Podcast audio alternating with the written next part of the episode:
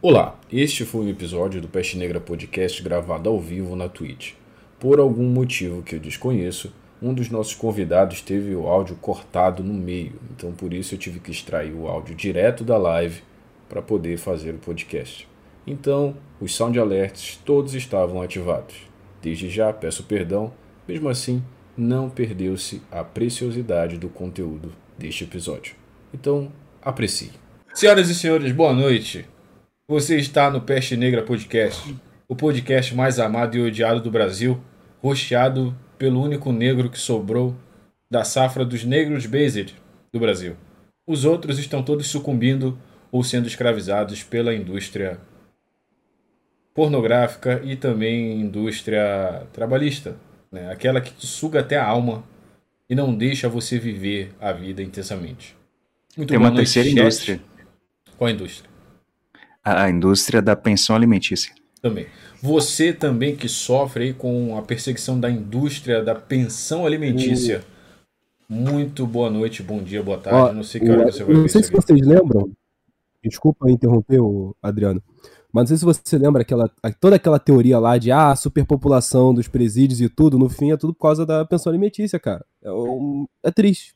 Fazer o que, né, cara? Infelizmente. se o pessoal fala da desligar, deslegalizar a maconha se o pessoal falar de ah, deslegalizar a maconha, sabe? Legalizar a maconha, pô, tem que acabar com a pensão alimentícia, pelo amor de Deus. Quantos jovens vão pra cadeia todos os anos? Até quando, até quando nossos jovens serão encarcerados por pensão alimentícia? Um abraço, Luan. Enfim, deixa eu apresentar, deixa eu apresentar meus convidados aqui. O primeiro já é de casa, vocês conhecem muito bem, gravou o último episódio comigo, foi sensacional.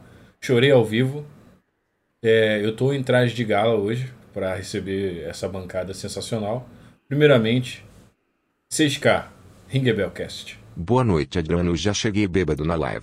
Privet, estamos aqui mais uma vez, já sou de casa, já posso pegar água na geladeira, tá ligado? Dá para pegar água na geladeira, fazer as coisas. Que beleza. Resolveram Mais uma vez feliz por estar aqui. Esse podcast vai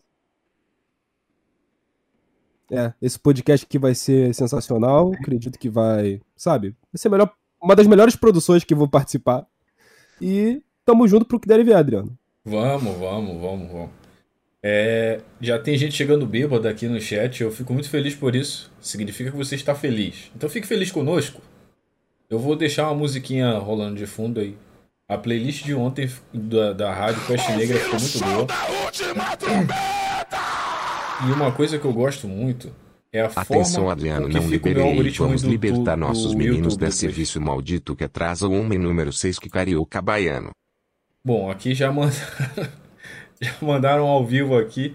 Atenção, Adriano, não libere. Vamos libertar nossos meninos desse vício maldito que atrasa com Z o homem. Hashtag 6K Carioca Baiano. É isso. Deixa eu. Obrigado aí pelos três meses. Strike 2x2.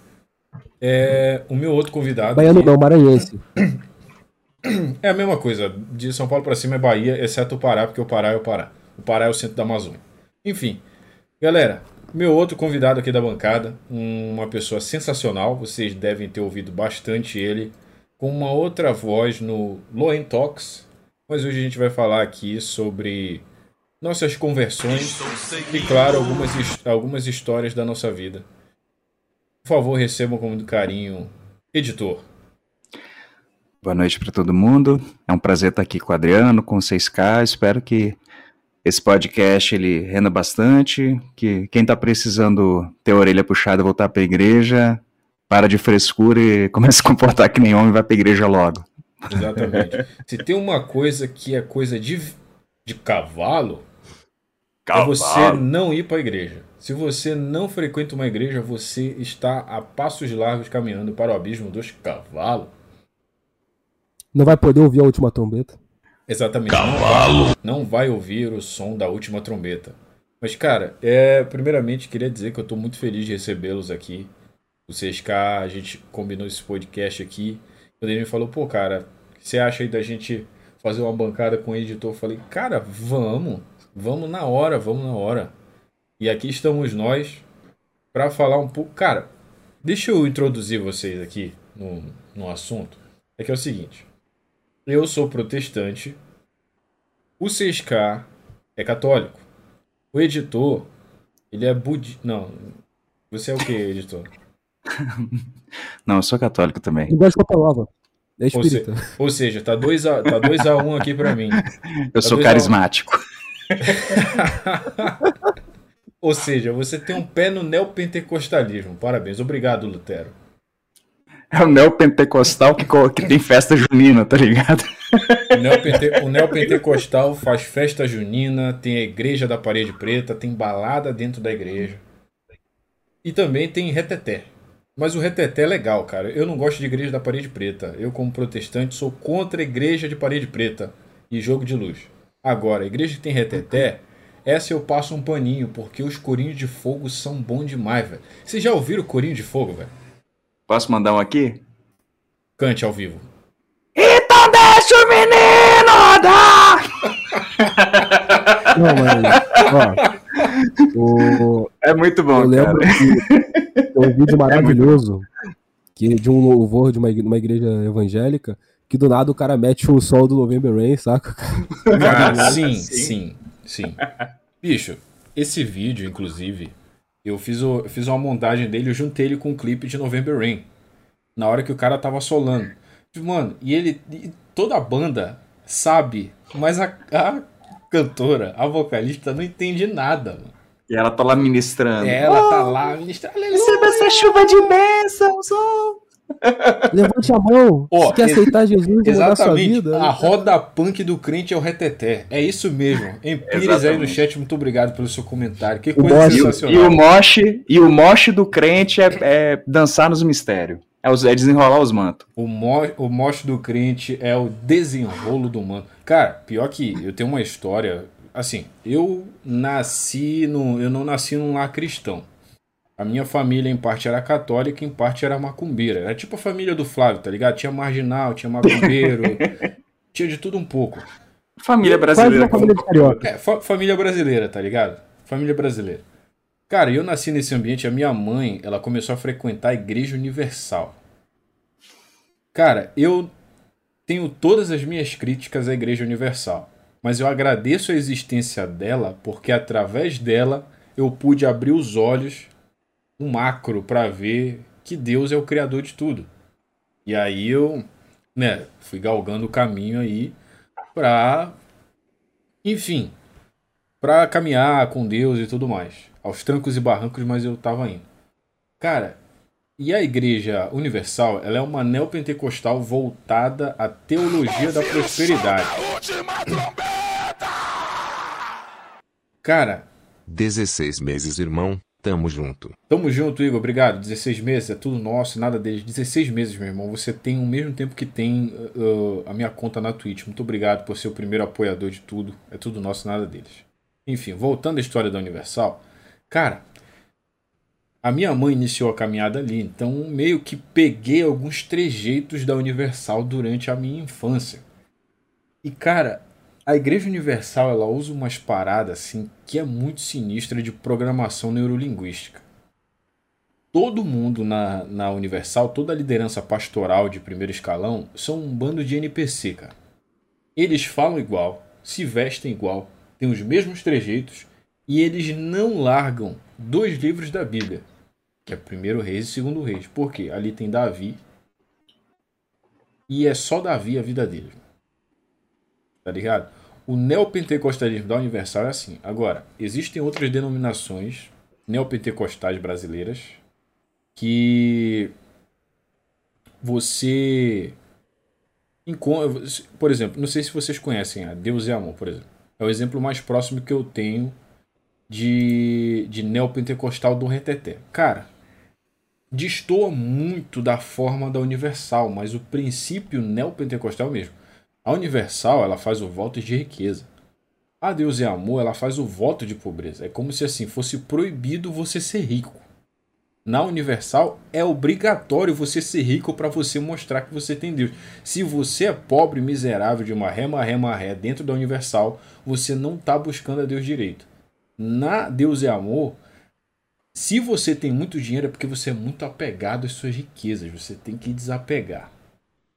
Tá ligado? Então assim, meio que o movimento pentecostal, ao mesmo tempo que ele ajudou é, a resgatar muitas almas, principalmente na, na questão de pessoas que um dia já foram do mundo do crime, do mundo das drogas.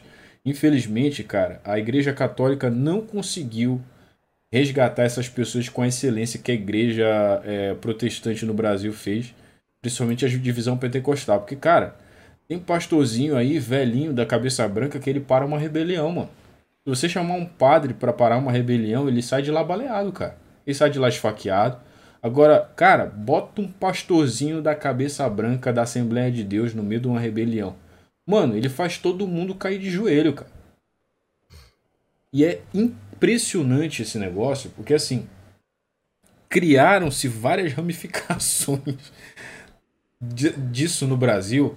E hoje em dia a gente combinou aonde? Na Igreja da Parede Preta, na Bola de Neve e também no Complexo de Israel, no meio do Rio de Janeiro. Tá ligado? Aliás, Grande cara, abraço. Shalom, Complexo de Israel. Cara, Complexo de Israel no Rio de Janeiro, velho. Quem Não, viu o grande... perfil Cordões do Tráfico, aquilo ali é sensacional, cara. É cara, loucura, só digo uma coisa, Adriano. Hum. Shalom pro grandíssimo Complexo de Israel. Alô, Complexo de Israel. Forte abraço. Mas enfim, continuando o raciocínio, eu queria introduzir aqui vocês, porque é o seguinte. Primeiro eu vou explicar algumas diferenças. Eu, por exemplo, hoje, eu me denomino um, cristão protestante reformado. Eu faço parte do mesmo pensamento que tinham os reformadores de lá, especialmente de Calvino para de Calvino para frente, pós é, Concílio de Westminster. O movimento pentecostal tem pouco mais de 150 anos. Nasceu do avivamento da Rua Azusa e tal. Quem der uma googlada aí no YouTube, vocês vão ver algumas coisas relacionadas sobre isso. Tiveram algumas influências aí externas, né, do, do pessoal aí que é dança gatinho dança, igualmente como foi é, na, na teologia da libertação também. Vocês sabem de que eu estou falando. Não posso falar alto aqui, o Nogueira está ouvindo o podcast. Sempre que você pensar em alguma coisa que vai fazer as pessoas se tornarem NPCs ou macacos, você pode, você pode contar que tem dedo deles. Mas o meu ponto aqui, cara, é que é o seguinte: queria perguntar aos meus católicos aí da bancada é, como vocês enxergam o impacto que teve a igreja protestante no Brasil no resgate de ex-criminosos? Principalmente porque eu estou falando com um carioca, né? Então ele tem local de fala aqui. Então, por favor. Cara, editor, você fala primeiro ou eu falo? Eu, deixa que eu, deixa que eu, essa aí eu arremato. É, tem uma coisa que a gente tem que observar assim. É, no Brasil, o trabalho é, teve aquela mudança da, do, do interior para as cidades. Então você teve a formação das favelas, das periferias que são invasões. Não é que a Igreja Católica ela não, não entrou nas prisões, pelo contrário, o trabalho da pastoral da, é, da pastoral carcerária é fortíssimo aqui no Brasil. Inclusive, se eu não me engano, as pastorais em geral, elas fazem trabalhos sociais muito fortes. Uma das mais famosas, você deve conhecer, é a Zilda Arnes, que era da Pastoral da Criança. Sim, sim. Então tinha aquela mistura pra, que eles faziam, né? A mistura no, que eles davam para as pessoas, pra, pra, ajudou a, a, reduzir drasticamente a subnutrição. Qual que é o lance, então? Mas como que foi o negócio da igreja da igreja é, pentecostal, no caso, das igrejas evangélicas, essas mais, é, as neopentecostais também? é que tanto as igrejas, a igreja católica quanto as igrejas reformadas, têm uma certa forma de fazer, por exemplo, de começar uma base numa comunidade. Você vai ter ali talvez um trabalho social, mas uma igreja mesmo, uma igreja, igreja, igreja, não. Então, assim, por exemplo, uma paróquia numa favela, não dá, porque, primeiro, porque para a igreja é, adquirir um terreno, ela tem toda respeito a uma certa burocracia, porque muitas vezes o dinheiro vem de fora, então o terreno tem que estar regularizado. Não existe essa burocracia para as igrejas neopentecostais. É, qualquer garagem com, com cadeira plástica Exatamente. é tudo dele, tá vendo? Inclusive, esse, esse é um exemplo, aprendam, é um exemplo de como o Estado aprendam conosco. Aprendam conosco. Não, mas as, as reformadas tradicionais também cumprem, especialmente sim, sim, os presbiterianos. Sim, sim. Um abraço então, assim, o máximo que você pode ter é uma, uma comunidade tipo célula, mas uma igreja mesmo, uma paróquia, ou uma igreja presbiteriana, uma igreja, uma maranata mesmo, não dá, cara, porque tem que ter um terreno bonitinho ali, entendeu? Com, é com escritura, são, com energia. São igrejas mais bonitas esteticamente, né, cara? Não é simplesmente aquele amontoado ali de, de cimento e tijolo. Eu acho é mais por causa da prestação de conta, sabe? Porque você vai usar recursos que vêm de outras comunidades, que você tem a igreja central que ela envia o recurso, então, pô, não dá para não dá para você desenrolar não, não, usei tipo nota fria e tal. E isso explica, inclusive, por que, que é no Rio de Janeiro, assim, que é o foco, porque com o Edir Macedo. Com o Edir Macedo não tem muito problema com nota fria, pelo visto. então, desenrolou, sabe? É mais fácil. Meu então, começa daí tem essa, trans, tem essa transformação urbana no Brasil. As igrejas mais tradicionais é, não tem como lidar com essa questão burocrática aí de terreno, de locação de área para imóvel e tal. E as igrejas evangélicas, as pentecostais e neopentecostais, tipo, cara, tiver uma garagem, paga, sabe, paga a luz pra milícia e dane-se, sacou? Então. não, cara. Que é da própria comunidade, então já foi, cara. Cara, nenhum tráfico. Olha só, cara, impressionante isso. Uma coisa que eu raciocino junto a até os, os meus amigos da igreja, eu falo para eles, eu falo, cara, a gente é muito privilegiado numa seguinte questão. Nós temos uma, uma aceitação muito maior que os católicos dentro da, das periferias em geral, principalmente com a criminalidade. E assim, o bandido para para ouvir o pastor, mano. O bandido até, pode até parar para ouvir o padre, mas, cara, o pastor, ele para para ouvir. Então, assim, o cara chegar, ó, eu vou abrir uma igreja ali e tal. Não, beleza. O cara não, dificilmente ele vai pagar qualquer taxa para tráfico e milícia. Dificilmente o pessoal do tráfico vai mexer com ele. Principalmente se for lá dentro do complexo Israel, né?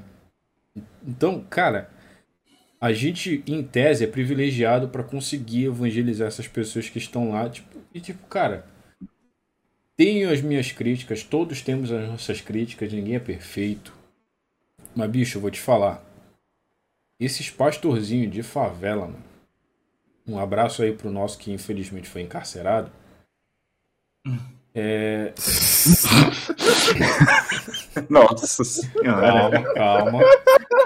Calma, eu não, Aprendendo eu a morrer eu não, eu não, citei, eu não citei nomes, eu não citei nomes, hein? Eu não citei nomes. Eu acho que vou ter que cortar essa parte, bicho. Enfim. Não citei nome. Mas os pastores, eles têm uma, uma entrada muito mais facilitada na, nas periferias, cara. E isso é muito bom. E assim, você tira o jovem que tá na teta da maldade e devolve ele pro seio da família. É fazer a escola do ursinho satanista chorar no banho. E, cara, eu, Adriano, acho, eu acho que eu posso até complementar o que você Pode, pode. É o seguinte, eu tava conversando esse assunto, inclusive, com a Amanda, da Rádio Maria, que eu tava falando sobre isso, né? Que é a casa da minha avó, apesar de ser um lugar pobre, perto de um morro e tudo, tem uma igreja católica lá. Mas eu sempre perguntei pra ela, pô, vó, eu sempre, pessoalmente, até quando eu conversei com ela recente, pô, por que não tem igreja, por que não tinha paróquia no morro? Aí tem toda essa questão burocrática. E uma coisa que tá falando com a, com a Amanda, que ajuda isso que você disse, de ter mais entrada e mais diálogo com, como pode dizer, organizações fora do governo, por assim, paralelas. É que normalmente o pastor, ele tá fazendo a igreja na, no terreno onde ele mora, na área dele, onde ele está acostumado. Então, mesmo um padre que ele vai para seminário, vai basicamente fazer todo o processo para se tornar um padre, que é um processo muito mais uhum. muito mais demorado, muito mais estudado, ele acaba se deslocando um pouco da realidade de lá, enquanto o pastor, não no sentido negativo, mas no sentido de, pô, ele tá de fato se aperfeiçoando para até ajudar a obra naquela região. Enquanto uhum. o pastor tá lá desde sempre.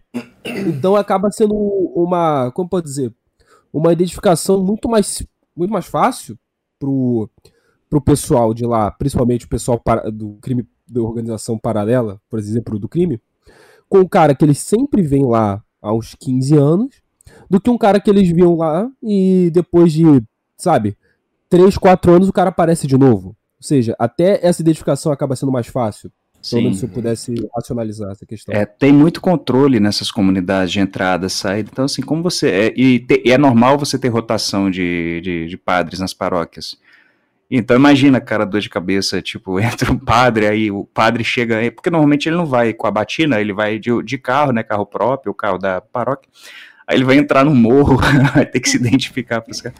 Então, e fora que o cara já, normalmente os pastores são cria da comunidade, então o pessoal já conhece desde pequeno, então, assim, é o cara que conhece a mãe do outro e, sabe, foi vizinho. Então, é mesmo questão, é, de novo, né, o, o, o ANCAP, aí o, os cristãos ANCAP são mais a, a, a, apropriados para um, comunidades onde não há um Estado. capitalismo é, cristão. É, exatamente. Então, o anarco-evangelismo. Então, assim, corta a hierarquia, corta a cadeia de comando, você trata direto com o pastor o pastor consegue ter uma, um tempo de resposta e ação rápida, ele não te, depende de ter que se comunicar com um superior hierárquico, então ali ele desenrola, entendeu? E o pessoal do tráfico já conhece, ah, esse aqui é o fulano, e normalmente tem aquela questão também, isso que é muito importante, é o testemunho de vida.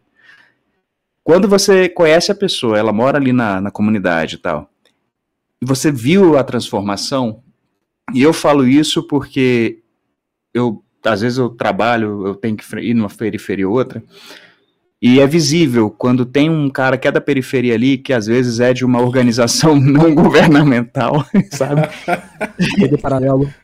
isso, isso que, que tem um certo poder paralelo. Gostei, especialmente gostei com... muito da, da afeição da organização não governamental, porque o princípio é o mesmo, é bandido igual. Enfim. Exato. Especial, que atuam no, no campo farmacêutico, né, com drogarias e afins. Então, vixe, assim, vixe, vixe. Ator sem receita. Ator sem receita. Cavalo. Dança, gatinho, dança. Dança, gatinho. Olha, olha o lance, olha o lance. Tafarel! Muito bom. Então acaba que, poxa, já conhece a pessoa, viu a transformação, o testemunho de vida da pessoa, meio que ela não. Assim, como eu posso dizer? Não tem como, cara. O cara não vai falar, não, sabe? Ele tá vendo o que aconteceu ali. É, tem até uma gíria, né? Os bença. tá vendo os bens, é então os Bíblia, não tem como Bíblia. Pessoal. É os bens e os Bíblia. Então não, não tem como. é Bíblia, entendeu? não mexe com ele não. Não, e tem, e tem um dado interessante, é que tem toda essa, essa fantasia, é, religião, entre aspas, de matriz afro, é coisa de, de, classe média. Se você for ver, por exemplo, o Banda, foi um branco que fez. Pô, tá bicho, Zélio Isso Fernandino daí, é de Moraes fundou um Banda, é um cara falando, branco, velho. O editor, de acordo hum. com o IBGE, a Ubanda ela é muito mais popular no sul. muito mais popular, muito mais aderente no sul do Brasil.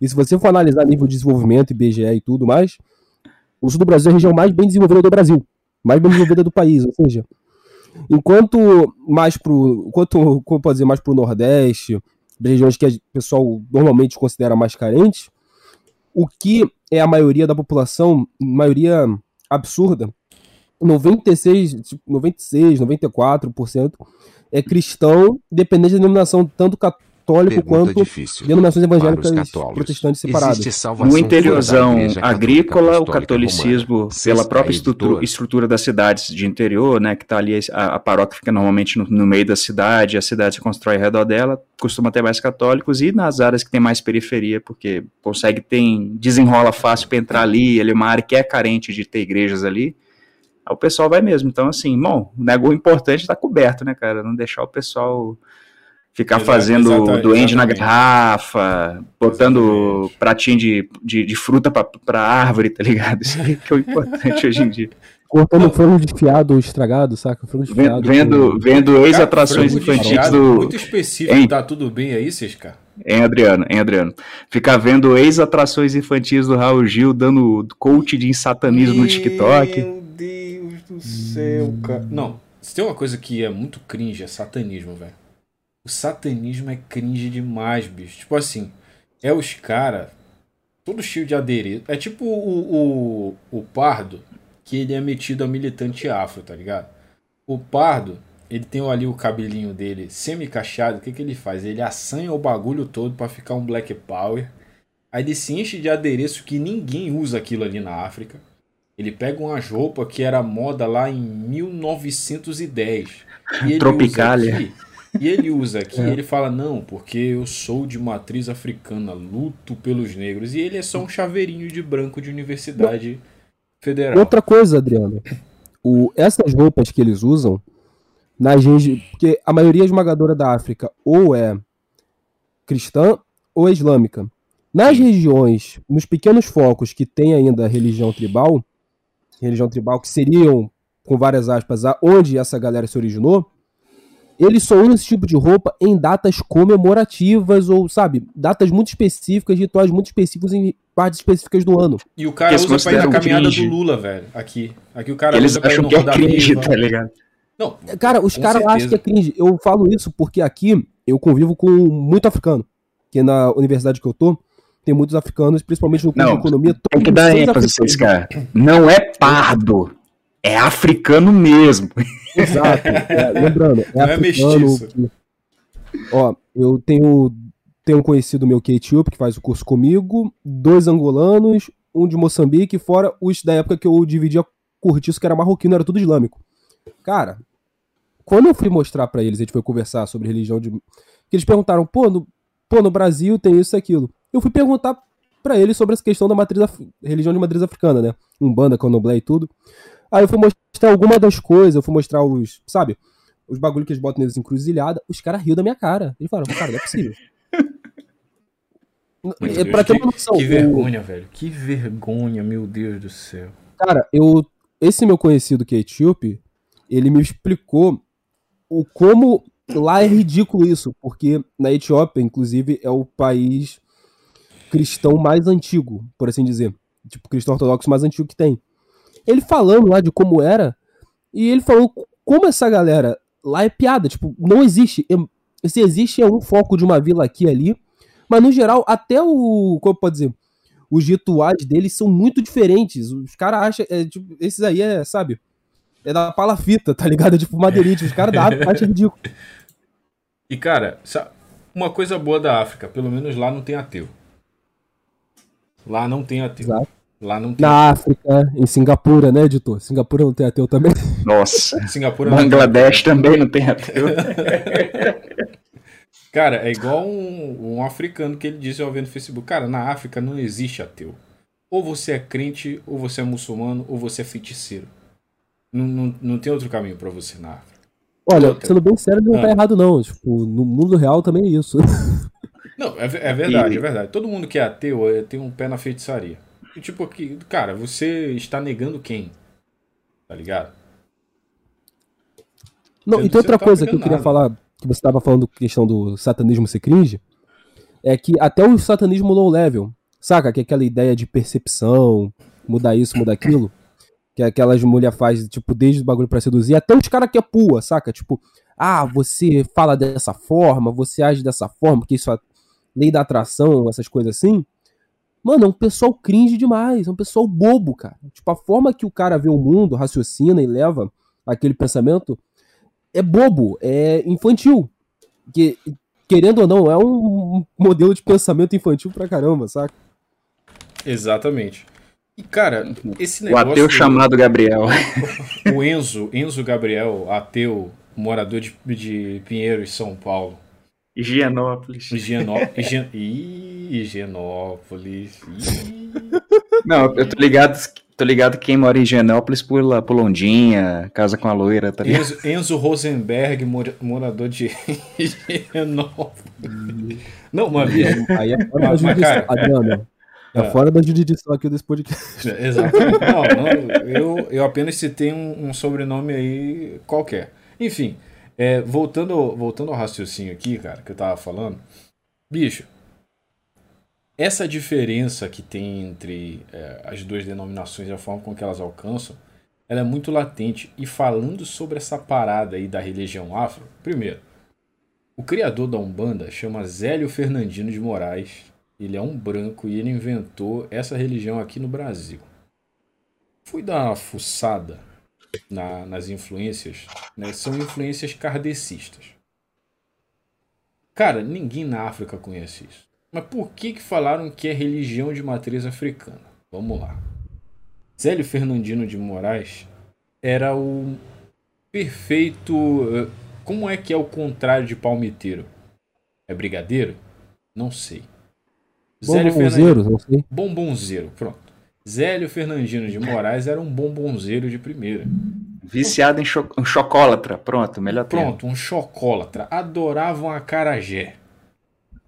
Então, ele, o que, que ele fez? Ele falou: beleza, vou pegar essa galerinha aqui e vamos fundar a nossa religião aqui à parte, porque assim, vocês foram muito oprimidos na época da escravidão e eu tenho uma mensagem dos antepassados de vocês aqui.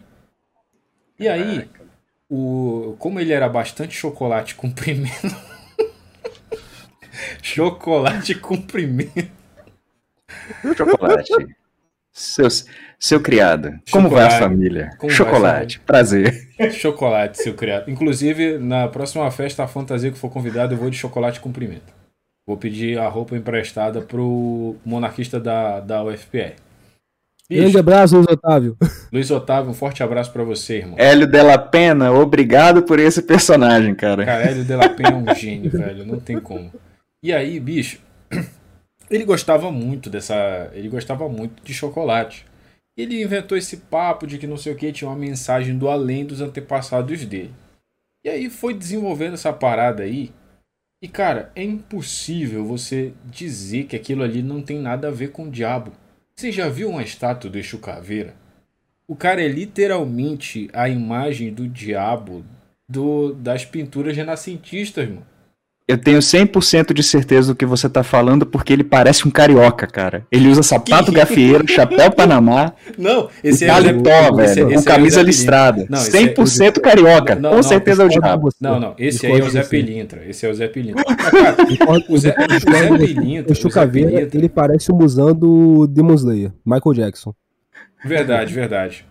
Eu não sei de que vocês estão falando, vocês são muito otaku, muito nerd. Eu, uma, é cara... é papo, não, não, não, a gente está falando sobre biotipos cariocas aqui. É, então, Moda o biotipo carioca, carioca, o biotipo carioca é o Carioca é o Fashion Week, pessoal. Zé Pinintra é o terninho branco, aquele chapéu de gafieira, uma, uma gravata vermelha. É, é, o tipo do é o tipo do malandro que ia pro, pro samba em, no Rio de Janeiro, tomava da mesa de todo mundo, fumava o cigarro de todo mundo e dava calote em todo mundo. É tipo do cara que pede dinheiro pro agiota, some e não paga. Espera o agiota morrer em algum acerto de contas para ele voltar.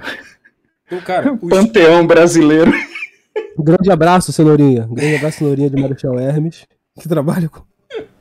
E, cara, assim, as, os eu, eu, cara, eu vou contar aqui para vocês. Eu li um livro chama Orixás, Caboclos e Guias, escrito por ninguém menos que Macedão. Edir Macedo. Eu tinha o quê? 15, 14 anos? Especialista. Cara, eu virei especialista em comida de macumba. Eu sei o que várias ramificações de santos deles lá gostam. Não dá nem pra chamar de santo, né? De caboclo. É caboclo. Santo. Deus me livre. Enfim. Os caboclos de lá têm certas ramificações. Porque assim. O, o, o Exu Caveira, ele tem a ver com, com doença. Ele tira e ele dá a doença. A pombagira tem a ver com o amor. Ela traz o seu amor e separa o seu amor. E tem várias ramificações dos dois. Do Exu Caveira tem o Tata Caveira, da, da Pombagira tem a Maria Padilha, tem a. Tem uma outra lá que eu esqueci o nome e não dá para lembrar agora. Bicho, a religião dos caras é tão miserável que, tipo assim, beleza, como é que a gente vai invocar esse santo? Hum, já sei. Vou ali deixar uma comida com as velas na, na esquina do, do seu Antônio. Tipo, cara, que, que desgraça é essa, velho? Você vai deixar comida espalhada no meio da rua para dar trabalho pro, pro gari limpar, porque depois eles não vão lá remover. E o santo não vem comer também. O caboclo lá não vem comer, não vai aparecer do inferno. Tem que comer mendigo, né? Hã? Tem que comer morador de rua. Exatamente, o morador de rua vai lá e come. Será que. não é só o morador de rua, o cachorro vai lá e come. Cara, e assim, o, o, o morador de rua, ele não tá nem aí, ele espalha pelo chão lá e o gari vai ter o trabalho de limpar. Cachorro é a mesma coisa, vai espalhar tudo lá. E bicho, é umas paradas assim feia pra caramba. E o mais bizarro de tudo, uma coisa que eu sempre zoou o Flávio. O Flávio, pra quem não sabe, era macumbeiro.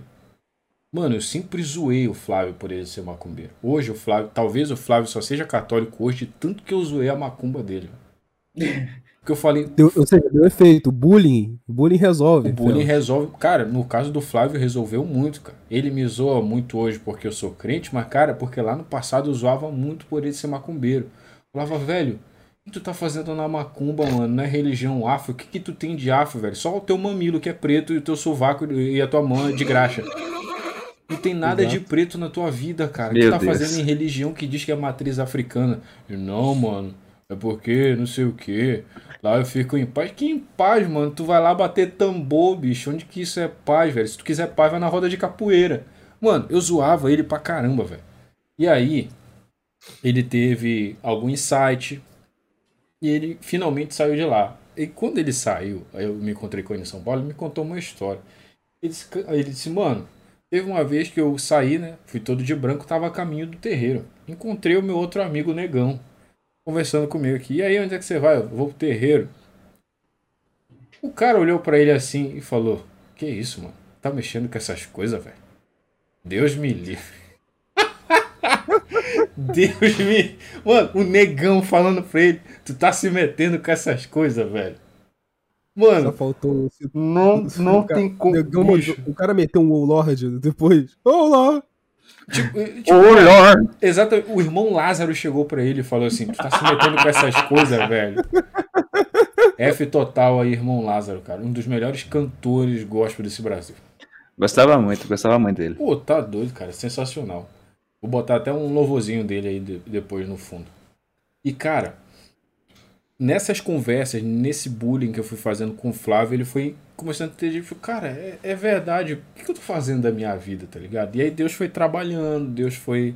E hoje o Flávio é quem ele é. Ele é um mecânico do Sapopemba, tem certas coisas que Deus não, não vai resolver, né, cara? Aí. né, o, o principal que é o coração. Milagres, né? tem que clamar pelo milagre. Mas o maior milagre já foi feito, cara. Hoje o Flávio. Mano, o que o Flávio era? Flávio era, como ele mesmo fala, se o Flávio fosse crente, ele seria igual o, o, o ex-bruxo tio Chico. Quem já ouviu o testemunho do ex-bruxo tio Chico? Cara, eu ouvi tantos é testemunhos. Que falou, é aquele que falou que deu um tiro de de 12 no filho. Sim, esse mesmo. Cara, eu ouvi tantas vezes esse testemunho que eu lembro até hoje um trecho em que ele fala todas as religiões que ele passou. Vocês querem ouvir?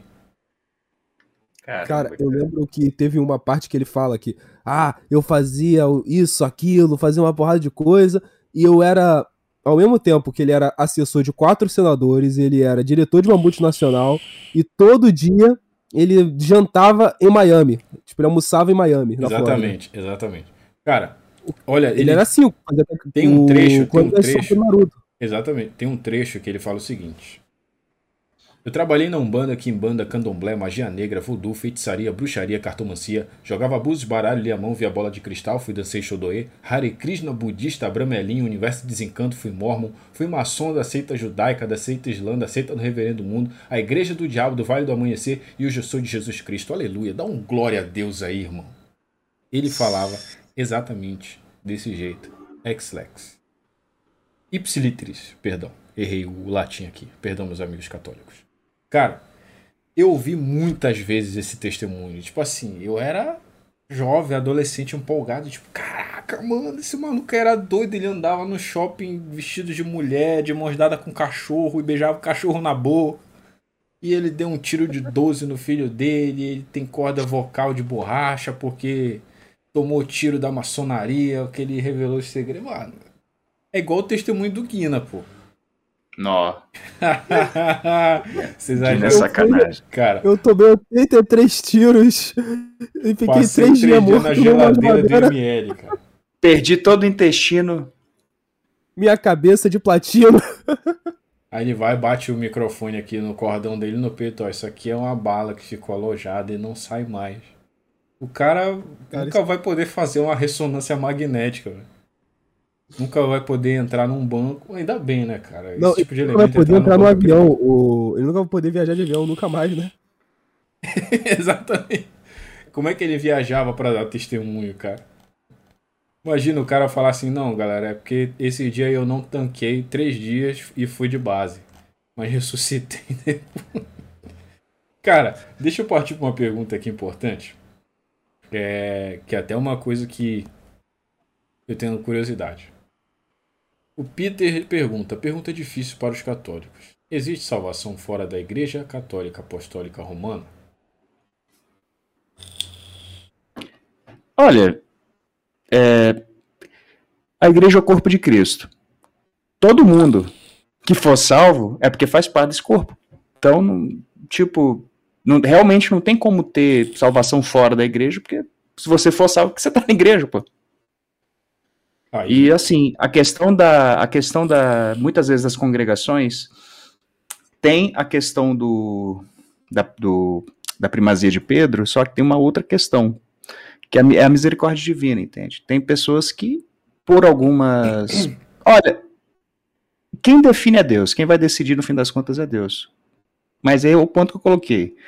Se você vai ser salvo, é porque você está na igreja, cara. Então, mesmo que você ache que você não está, a vontade, a vontade, Jesus falou, eu vou, não vou perder nenhuma ovelha, entendeu? Quem Exatamente. foi, já era, cara. Então, cara, quem ele, quem ele chamou vai ser chamado. Cara, nós compartilhamos esse, desse mesmo raciocínio, dessa mesma visão teológica. Porque é o seguinte: nós protestantes, nós é, existe uma ramificação do protestantismo que tem uma, uma visão pelagiana, teologicamente falando. Eu não compartilho dessa visão. Então, Deus é o juiz, ele sabe de todas as coisas. O que, que significa estar dentro da igreja, dentro do corpo de Cristo? É você ser partícipe da mesa do Senhor.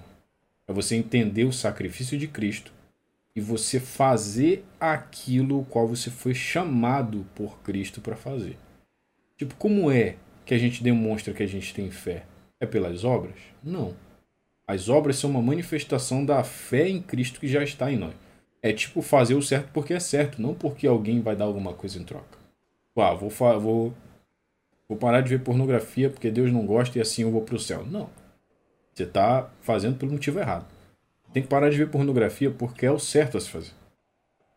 E o certo é o certo, mesmo que ninguém esteja fazendo. E nós, nós somos sempre contramão do mundo, porque o mundo ele atua a favor da vontade da carne, da vontade do ego. Nós cristãos não. Nós somos contra o mundo. Nós vamos na contramão do mundo. Cara, se você quer entender o raciocínio de igreja, é exatamente isso. Não foge disso. É você ser partícipe da mesa de Cristo, é você entender a magnitude do sacrifício de Cristo, você crê, e por você crer, esse amor é tão constrangedor dentro do seu coração que você vai se desviar do mal e vai lutar contra o seu eu para fazer a vontade de Deus. É a nossa luta diária, cara. Todo dia você vai sentir vontade de bater uma, você vai sentir vontade de dar papo em um monte de mulher, você vai sentir vontade de pecar. É a nossa carne clamando pelo pecado. Mas qual é a diferença do cristão para o não cristão? É porque nós temos um freio moral e divino. O freio moral que é, ceifa a nossa vontade de praticar o que o velho homem praticava é essa. Uma coisa que Lutero disse que eu, que eu acho muito real e diz o seguinte: eu achei que o velho homem tinha morrido nas águas do batismo, mas eu descobri que o desgraçado sabe nadar. Mesmo que você seja convicto da sua fé em Cristo, todos os dias você vai ser tentado. Alguém vai te falar alguma coisa que você não gosta. Alguém vai te tentar de alguma forma. A sua ex vai aparecer do nada de madrugada te mandando mensagem dizendo que foi sem querer. Acho que eu toquei umas feridas aqui, né? Enfim. Calma, calma, calma. Enfim, galera, é, o assunto. Enfim, vamos, vamos correr com o assunto aqui. Então, tá calor pra caramba. Mentira, não tá calor. Aqui tá frio. São 10h49 da noite aqui, horário de Brasília. Mas, cara, o raciocínio é esse. O corpo de Cristo é esse. Ou você faz parte ou você não faz parte. Se você for um órgão apodrecendo dentro do corpo de Cristo, o que, a gente faz? A gente amputa. Você está fora. Só isso que eu queria falar. Prossigamos aqui. Eu queria abrir o microfone aqui para os nossos irmãos da bancada, que é o, o assunto, o cerne do assunto aqui.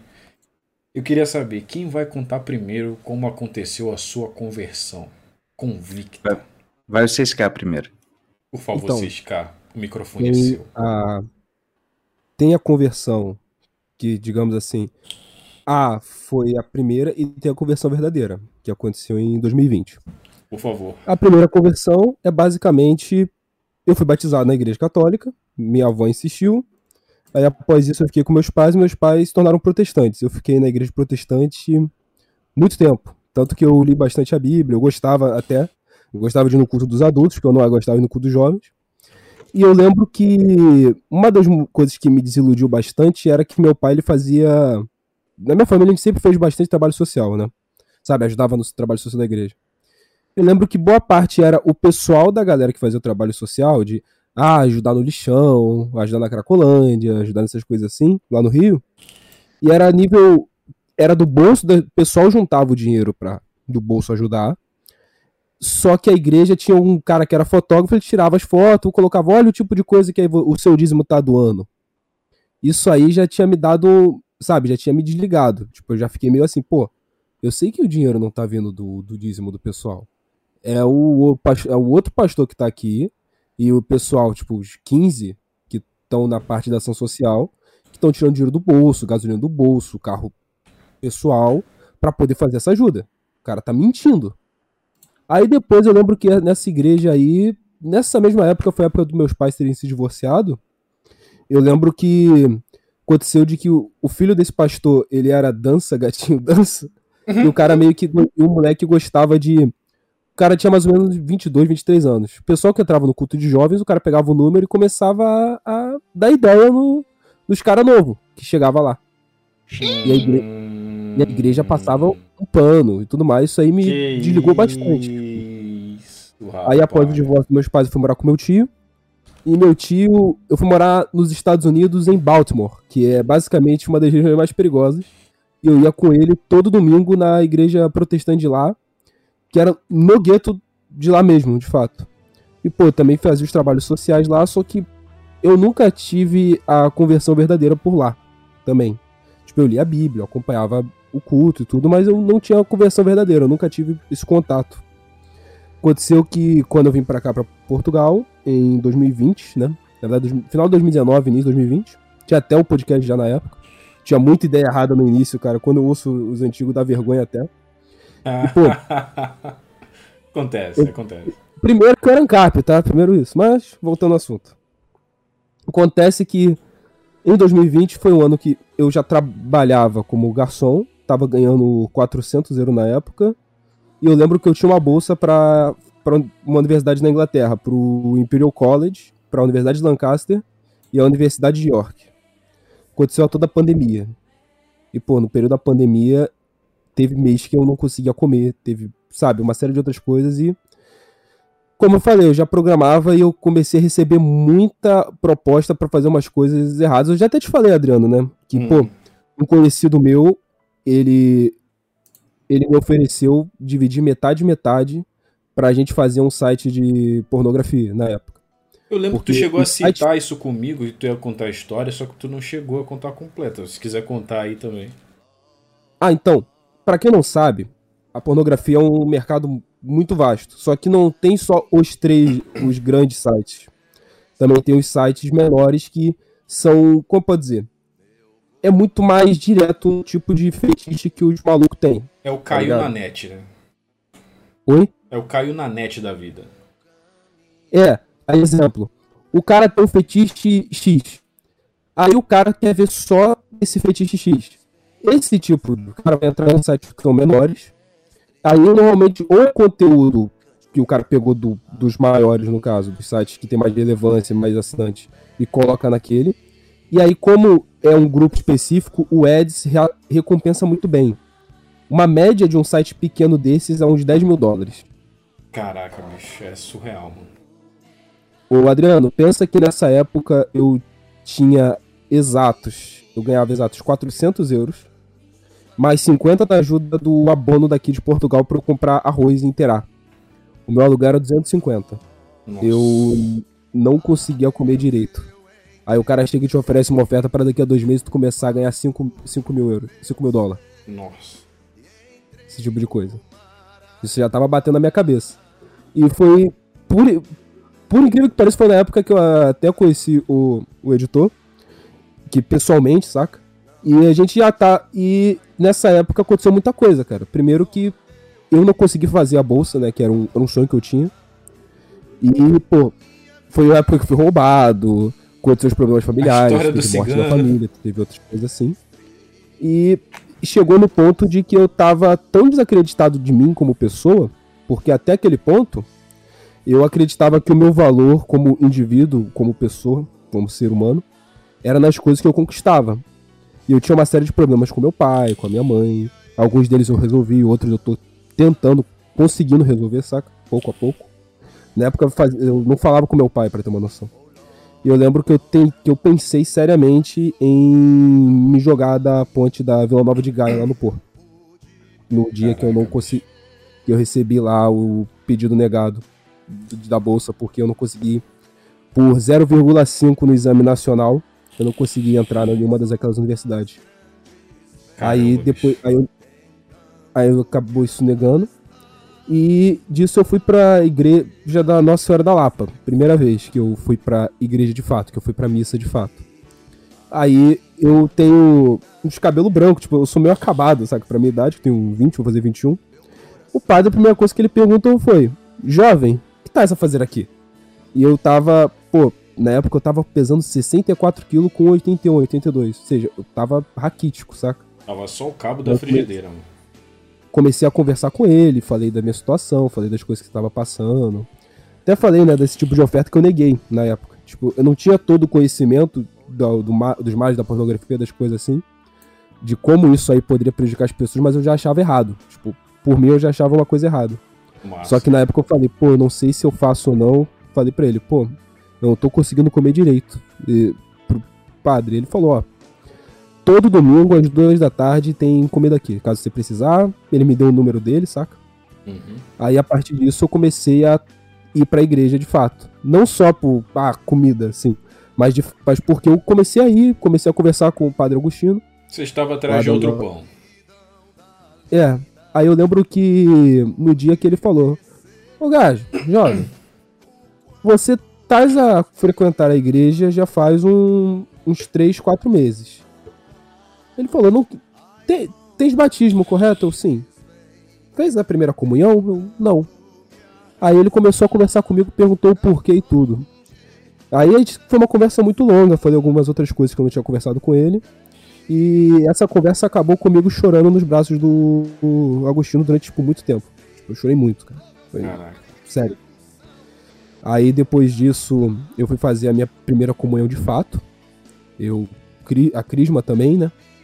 E ah, nesse meio tempo, aí eu tava resolvendo as outras coisas da minha vida. E, pô, resolvi tanto a minha relação com meu pai. Tipo, até esse. Depois do final do ano passado, eu tinha ficado três anos sem falar com meu pai, pra ter uma noção. Nossa. Por causa de uma série de problemas. Com minha mãe também tinha os problemas dela, mas eu tô conseguindo resolver também. Então, tipo, eu tava muito mal em vários aspectos da minha vida. E hoje em dia eu vejo que, cara, a igreja me, de fato andar com Cristo me ajudou a mudar completamente o meu panorama de mundo. Até questão de relacionamento geral com as pessoas, a forma que eu vejo o relacionamento com as pessoas, que eu vejo hoje em dia com a minha namorada, que eu pretendo me casar, eu vejo que a igreja mudou tudo. Tanto que eu já até falei com o editor que na hora de receber a bênção, saca? Tem um dia que eu vou recebendo a bênção chorando, saca? Eu vou recebendo a bênção chorando. E tanto, cara. É, é meio, meio complicado, porque de fato tô, às vezes eu penso, pô, se eu for fazer isso aqui, isso aqui, vou, for considerar errado, eu começo a, de fato, come, sabe, chorar, chorar, chorar, que eu não posso abandonar Deus agora, saca? Não dá mais para abandonar, não dá mais para eu fazer mal para ele, de fato, sabe? Não dá para eu virar as costas depois de tudo que ele fez na minha vida nesses últimos anos. É, você não pode e, olhar para trás Sodoma e Gomorra sendo destruída, né, cara? Dá pra olhar mais E às vezes vem tentação, cara. Eu já até te falei, né, que pô, esse sonho dessa universidade, eu vou abrir aqui. Eu recebi uma carta do meu professor, tipo um e-mail, que ele falou que ele poderia me enviar uma carta de recomendação e eu finalizaria meu último ano como aluno de uma dessas universidades. Cara, com que bolsa e tudo. Mano. Só que devido a esse não ser o projeto de Deus na minha vida, não ser o que é necessário para eu fazer no futuro aqui, que eu já percebi que eu tô com uma missão aqui de fato eu liguei. Eu neguei porque isso aí era um sonho pessoal meu que poderia me afastar de Deus, poderia me afastar do plano que ele está se montando na minha vida e não é o, se é pra eu viver um sonho egoísta sem Cristo, é melhor não viver esse sonho, por exemplo. Tipo, cara, a primazia então é... o reino, né, velho? Então é isso, né, cara? Tipo, um pouco do meu testemunho em algumas das coisas. E, cara, é muito difícil. Uma das coisas é o rancor que você acaba tendo na vida. Que a gente acaba sendo muito machucado. Tipo, seja por parente, seja tanto psicologicamente como fisicamente, né? Teve a história que o pessoal até faz piada que, pô, meu pai me atropelou, saca? Com 16 anos. Cara, desculpa. desculpa, velho. Eu não devia estar rindo, mas. Enfim. Não, é uma, situa uma situação um pouco complicada. Minha relação com o meu pai era muito conturbada, com a minha mãe também. Tanto que o motivo de eu ter ido para os Estados Unidos não foi só a oportunidade, eu queria fugir. Não queria mais estar com eles. E saindo, mudando, eu consegui de fato não ser a família que eu, sabe, não é que eu recuperei minha família de volta. Meu pai e minha mãe não são mais casados, não é mais aquela coisa. Mas eu ganhei meu pai de novo, ganhei minha mãe de novo. Hoje em dia, graças a Deus, consegue me ajudar, me, sabe, me permitir com os trabalhos que eu faço, a poder ajudar a minha avó, que ajudou a me criar, meu avô, poder ajudar minha família quando tá com algum problema, alguma necessidade. Então, Deus basicamente me deu tudo, cara, que eu tenho. Não tenho por que falar de outra forma que não isso. Sério. Pelo menos de forma resumida, o meu testemunho é isso. Deus me deu tudo. Me deu motivo para eu levantar. Todo dia um motivo para eu levantar. Para eu seguir a missão. Me deu força para perdoar algumas coisas que eu achei que eu nunca ia perdoar. Eu achei que eu nunca mais ia falar com meu pai, por exemplo. Achei que eu nunca mais ia voltar pro Brasil e, pô, eu, quando eu abracei meu pai depois de três anos sem ver ele, eu comecei a chorar, cara, soluçar. Eu fiquei, caraca, mano. E conversar com meu pai de igual para igual, falar com minha família, parte da família do meu pai, que eu tinha uma série de problemas, que era. Minha relação não era muito boa, pô, o pessoal me tratando bem. Isso, aí eu vi, cara, Deus me deu tudo. Tipo, não tem o que dizer. Minha Caraca. vida toda ela pertence a Deus, não tem mais nada. Tipo, se não for Deus, eu sou nada forma bem simples a história de conversão. Cara, é... a tua história se parece com a de quase todos nós, né, cara? A gente sempre tende a entender como Deus funciona no momento da dor. Mas, cara, glorifica Deus pela tua vida, velho. Que, que relato, que relato. Agora eu quero ouvir o editor. Editor, por favor, conte sua história. Bom, a minha família, especialmente por parte de mãe, é uma família dessas assim, sabe, família de roça mesmo, assim, básica. interiorzão. Começar a ler a Bíblia na ordem que tá então, tá escrito. todo mundo católico, minha avó bastante religiosa, eu sempre acompanhei muito ela na igreja. Eu fiz, né, primeira comunhão, batismo, tal, cantava junto com ela. Então, assim, é, foi passando o tempo, né? Teve nos anos 80 é porque a maioria de vocês acho que não vai lembrar que vocês são mais jovens. Mas nós tivemos uma situação financeira no Brasil, tipo assim, o jovem que está reclamando, se você acha que hoje está ruim, cara, é que vocês não pegaram o final dos anos 80 e início dos anos 90 no Brasil, cara. Literalmente, é, famílias perdiam todos os bens, cara, por causa de tanto da, que a inflação era escrota mesmo assim, era um negócio sinistro e também porque teve uma ação do, se não me engano, do governo Collor, que ele congelou e confiscou o dinheiro da, das, das contas bancárias, entendeu? O plano confisco, né? Caraca. É, os caras confiscaram, foi feio, cara. Então, quem tinha dinheiro no banco, quem trabalhava, recebia, movimentava no banco, quem, quem deixou Vocês dinheiro no banco teve dinheiro travado, entendeu? Pai? E como é que você paga as contas, como é que você paga o aluguel, como é que você paga o, o financiamento da casa. Não dá, né, cara? Então dá muito problema isso daí. E nisso daí, a minha família foi entrando numa situação financeira muito ruim. E eu já, como eu disse, eu sou de uma família de gente do interior. Então, cara, oito, nove anos de idade eu já estava trabalhando com meus pais, ajudando eles, que eles tinham uma confecção. E aquilo ali eu comecei a me sentir, uma, eu senti uma certa revolta, né? Porque uma coisa é quando você já nasce na pobreza, assim, você não tem nada. Outra é quando você tem alguma coisinha que, veja, não é, era pobre, mas sabe aquela pessoa assim que o pai e a mãe desenrola, se, se esforça bastante, então, sabe, come três vezes por dia, toma, toma um iogurte, no, consegue tomar um iogurte de vez em quando, então assim. Tem uma lancheirinha. É, tem uma lancheira, entendeu? Aí quando o negócio começa, cara, a, a reduzir, que você já não come um pão todo dia no começo, depois já muda o que tá na a comida que vai no prato. Essas coisas primeiro assustam, né?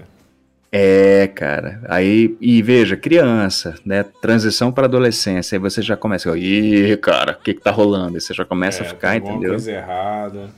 A gente não é a gente sente fome, né? A gente sente vontade de comer, comer um bife, comer um, tomar um iogurte, fazer as coisas. Então a gente percebe que tem alguma coisa acontecendo.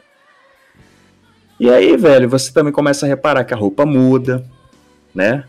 Você começa a perceber que a casa muda também, né? E aí vai descendo o tobogã, né? De morro abaixo. Vai indo. E nisso daí, essas dificuldades, a minha família foi se lascando. E nós fomos pro Paraná. Eu morei muito tempo no Paraná. minha, inclusive, as minhas, meus documentos são de Curitiba, inclusive. E assim, cara, é, era outra, era outro estado, então foi, pô, pegou a época do, do governo Fernando Henrique Cardoso. E, cara, foi, foi pau, cara porrada, entendeu?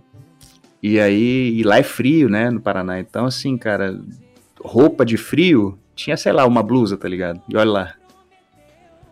Então, além de todas essas dificuldades materiais, aí você começa também a perceber que, assim, por exemplo, eu ia trabalhar com meu pai, né? A gente ia vender roupa, fazer as coisas assim. No caso, eram as camisetas, né? Pô, cara, aí eu olhava, tinha uma família, né? O pai, os filhos, todo mundo ali com agasalho, touca, luva, pá, entendeu? E eu ali, né? Passando um frio do cacete, entendeu? Os caras comendo assim, sabe, aquela picanha na, picanha na telha. Essas coisas que costuma ter nessa. Uhum. Porra, cara, e, e o moleque assim, e eu já adolescente, né, mais velho, falei, caralho, cara, aí comecei, comecei a ficar revoltado, né, mas, né, é aquela. Aí minha mãe, a gente, é, minha mãe teve uns problemas em casa, aí ela foi numa irmã da Assembleia. E assim, aquela família brasileira convencional, né, católico, não praticante mesmo, entendeu? Que depois a gente saiu do interior, a gente foi mais para a cidade, aí meio que não sobrava tempo, porque tinha que sempre estar tá trabalhando e, e quando você começa a priorizar o trabalho e deixa a igreja de lado, não adianta, cara, esfria, entendeu? Com certeza. E aí, e aí minha mãe teve uns problemas e tal. E eu sempre acompanhava muito ela, né? E aí minha mãe conheceu uma senhora da Assembleia, uma irmã, né, de coque e saião. E Rapaz, assim, essa, cara. Essas daí quando pega, pega, mano. Nossa. É, pô. E tal, aí começou tal. Aí minha mãe foi, entre aspas, aceitou Jesus, né? E eu tava junto com a minha mãe, fui na onda. Aí a gente, depois de um tempo, a gente foi e, tipo, qual que era a igreja que tinha mais perto da nossa casa? Era a Igreja Batista. Então nós começamos a ir na Igreja Batista. E nisso daí depois a família toda foi e tal. Só que assim, essa situação é, financeira, mais a adolescência, você começa a ver porque nem todo mundo que tem uma Bíblia embaixo do braço entende o que está escrito na Bíblia. Então, às vezes, tem problemas que estão acontecendo e, por exemplo, a pessoa não sabe falar para você: olha, é, o céu é azul, entendeu? A água é molhada, o sol esquenta, né? O gelo é frio. Então tem coisas nesse mundo que não adianta, você não vai ter poder sobre isso. Você tem que só se, se virar, aguentar a tempestade, entendeu? E correr atrás para você conseguir, né? Dar o seu jeito. Então você não, pode, não tem que ficar com raiva. Então, só que como ninguém me explicou isso, e você tá numa, numa igreja batista, era uma igreja batista mais tradicional. Então, e ainda era no sul do Brasil. Então tinha os alemães, né? Aqueles, a minha família, o pessoal, a gente é tipo a gente é tipo família carioca, né? Todo pardo e minha mãe é, minha mãe é negra, entendeu? Nossa, achei que tu ia falar que era todo mundo bandido, mas que susto. Não, é quase isso. então, assim, cara, pô, começou a. A gente. Eu percebia, sabe, a diferença da minha família para as outras famílias que estavam na igreja. E às vezes as pessoas não tinham aquela sensibilidade de olhar, ó, oh, será que o pessoal da da família da, da irmã que tá bem e tal. Então, assim, cara, é complicado, entendeu? E aí eu fui comecei a, a, me aborrecer com isso e comecei a não querer mais ir pra igreja. Só que aquela, você é adolescente, seus pais estão naquele desespero, né? Então começam a acreditar também que ah, se você não tiver na igreja, você vai passar fome, Deus não vai te ajudar. Então, cara, uhum. aí você se afunda, saca? Isso aí é. E aí passou o tempo, né? Eu tava, eu tava aborrecido, mas eu ainda ia. Só que chegou uma época que assim, eu percebi que se eu trabalhasse na hora do culto, eu não, eu, obviamente não era, eu não ia pro culto. Uhum. E aí eu fui, arrumei bico, trabalho, fui me virando, entendeu? Às vezes eu trabalhava para não ter que ir, cara. Não, eu sentia muita raiva, cara. Eu, eu tava, tava aborrecido, né? Que o tal do jovem é, é foda, né, cara? o tal do jovem é foda. E aí passou um tempo, né? Veio a maioridade. Aí eu já tava maior de idade, aí tive um quebra-pau com a minha família. Falei, quer saber de uma coisa? Tchau pra vocês, estou indo. Eu já trabalhava fora mesmo, tava grana, então. Falei, daqui a 30 anos estou de volta, separei, abandonei minha família. E meus pais ficaram arrasados por isso, né? Eles não estavam esperando. Porque é aquela, o pai e a mãe, quando brigam. Ó, jovens, presta atenção. Mesmo que seu pai e sua mãe passem com o carro em cima de você. Mas quando seus pais brigam com você, eles não estão querendo que, assim, que você saia da sua casa, entendeu? Mesmo, assim, isso é jeito de pai e mãe, cara. Tem... Porque na hora do, do vamos ver, o pessoal não quer que você saia mesmo, entendeu? Então você vai, pô, a despedida sempre é difícil. Então aconteceu isso daí. E eu fiquei mais velho, né? E, pô, cara, jovem, né? Summer Electro Hits rodando, né? Caía na gandaia, cara. Só fiz merda. Só fiz merda. Dos 18 até os 30 ela vai paulada, foi só fazendo merda, cara. E disso de fazer merda, no início da minha juventude, eu comecei, eu estudava bastante, eu gostava de ler, que eu era meio nerdola. E aí eu comecei a envolver com política e tal, e pô, cara, pessoal é de partido político, os caras, né, arrumam emprego, arrumam, né, os esquemas pra entrar em faculdade e tal. E aí eu comecei a estudar umas paradas, comecei a estudar Nietzsche, né, estudei Karl Marx primeiro, né? Marxismo e tal, depois eu fui estudar o Nietzsche. Ixi. Cara, eu virei nilista, velho. Nilista, nilista, nilista ah, mesmo, meu entendeu? Meu Deus, como é jovem. Quantos anos você tinha nessa época? Ah, eu tinha uns 20 lá, vai pra lá. Ah, meu Deus do céu, que Mas vergonha. aí que tá, Adriano. Não era, não era o nilista, não era o nilista, tipo assim, que, que é essa molecada ah, eu sou nilista, é tipo, sabe, sad boy, essas paradas assim, não, cara, era do pior tipo que tem, cara. É o cara que tá com o pé no satanismo mesmo, de verdade, entendeu? Caraca. Que o cara vai lá pedir voto na igreja pra votar no, sabe, por partido e tal. Pô, coisa feia, assim. E aí eu caí nessa, cara. Só que assim, mesmo eu estando aborrecido com a minha família, pô, é aquela, pai e mãe, né, velho? E tinha também a questão da minha avó. Ah, e falta um detalhe. Nesse tempo que a gente estava no sul, a minha avó adoeceu e assim, a minha mãe pegou meu irmão caçula foi lá ver a minha avó. A minha avó faleceu, ela, ela morreu, cara, e a gente. E tipo assim, eu não tive condições de ver a minha avó porque a gente não tinha dinheiro, cara. Ô, louco. Paulada, tá ligado? Hum, ali foi. Tipo, sabe quando você sente que virou uma chave na sua cabeça? Uhum. Isso aí, cara, foi, foi, foi paulada pra caramba, entendeu? E também um dos motivos, você acaba abraçando essas, né? Teoria revolucionária, ah, a culpa é do rico, a culpa é da sociedade. Não, brother, você faz parte da vida, pô. Mas, né, vamos continuar aqui. Nisso daí, a gente, eu fui, é, eu comecei a mexer com essas paradas e tal, comecei a fazer merda, e aí eu fui estudar umas paradas erradas aí, cara. parada, parada, parada que, que Deus não gosta, entendeu? Só que assim. É, parada de carioca. Cultura carioca. Cultura carioca. E foi passando tempo, e veio, né, a internet, o Orkut e tal, e pô, fui lá usando e tal, conversa, trocava ideia com a galera. Eu gostava de trocar ideia, de conversar sobre esses negócios mais assim de, de esotérico, de conhecimento e tal, de política. Porque política e macumba anda de mão dada, tá ligado? Primeira regra da geopolítica. É, presuma macumba. Então, assim, cara, teve é, um tempo que aí começou aquele ateísmo militante, mala sem alça pra cacete. Que os caras, assim, é o cara, né? Ah, o, o cara que fala que é ateu, mas, tipo assim, ele só não acredita no cristianismo. Ele acredita uhum. em.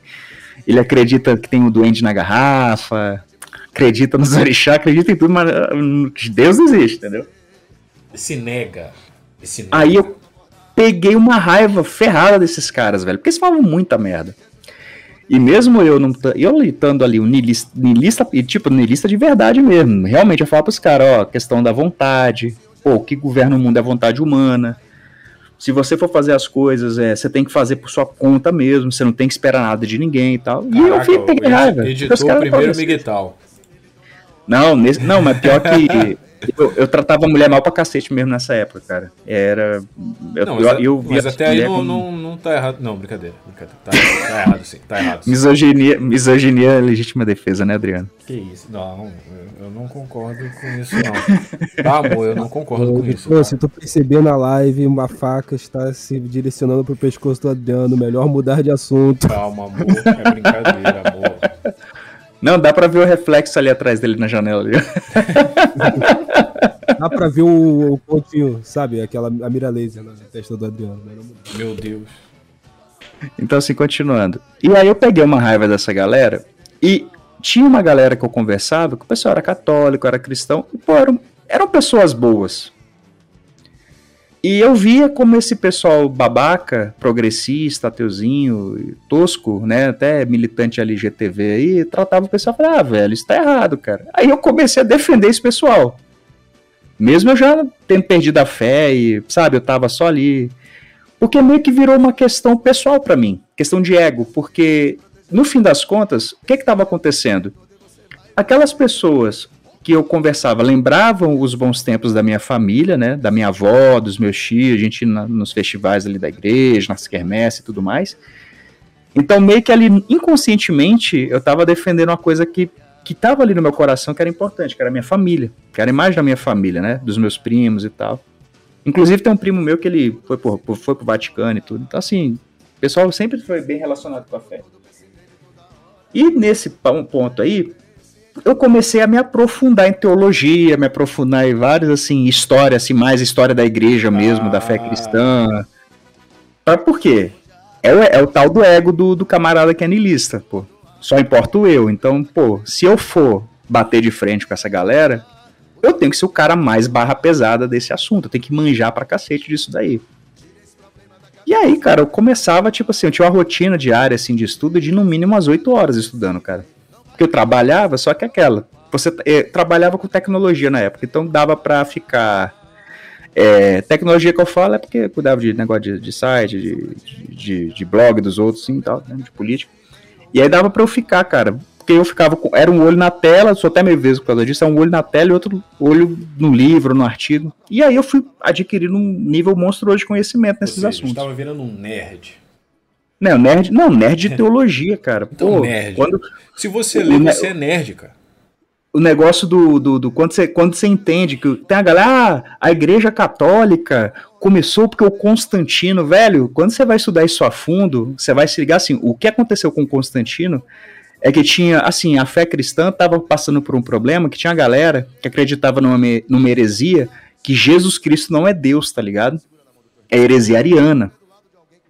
Pô, o concílio de Nicéia foi para resolver isso daí, cara.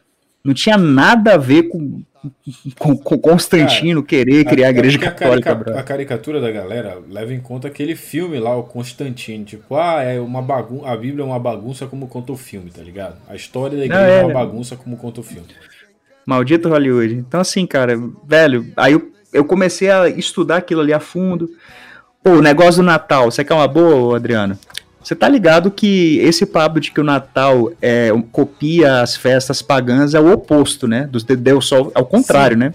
Sim, sim. Na verdade, sim. Foi, o, foi um imperador romano que veio depois do Constantino que queria transformar o Natal cristão em uma festa pagã em homenagem ao Mitra, ao Deus Sol, Sol Invictus.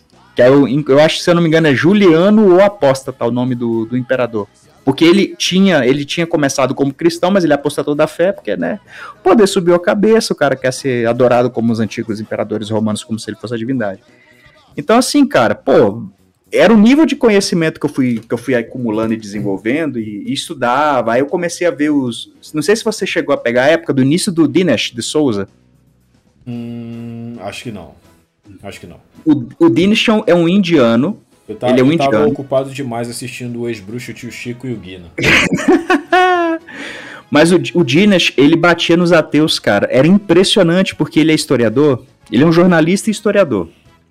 Só que é o historiador prático, não é o cara que foi pra federal, sabe? É o cara não, que foi lá, pega a praxis mesmo da história de pegar documento histórico e faz É, levantamento, é um escreve artigo a historiador pra respeito disso. impressionar a menina de cabelo azul lá da faculdade.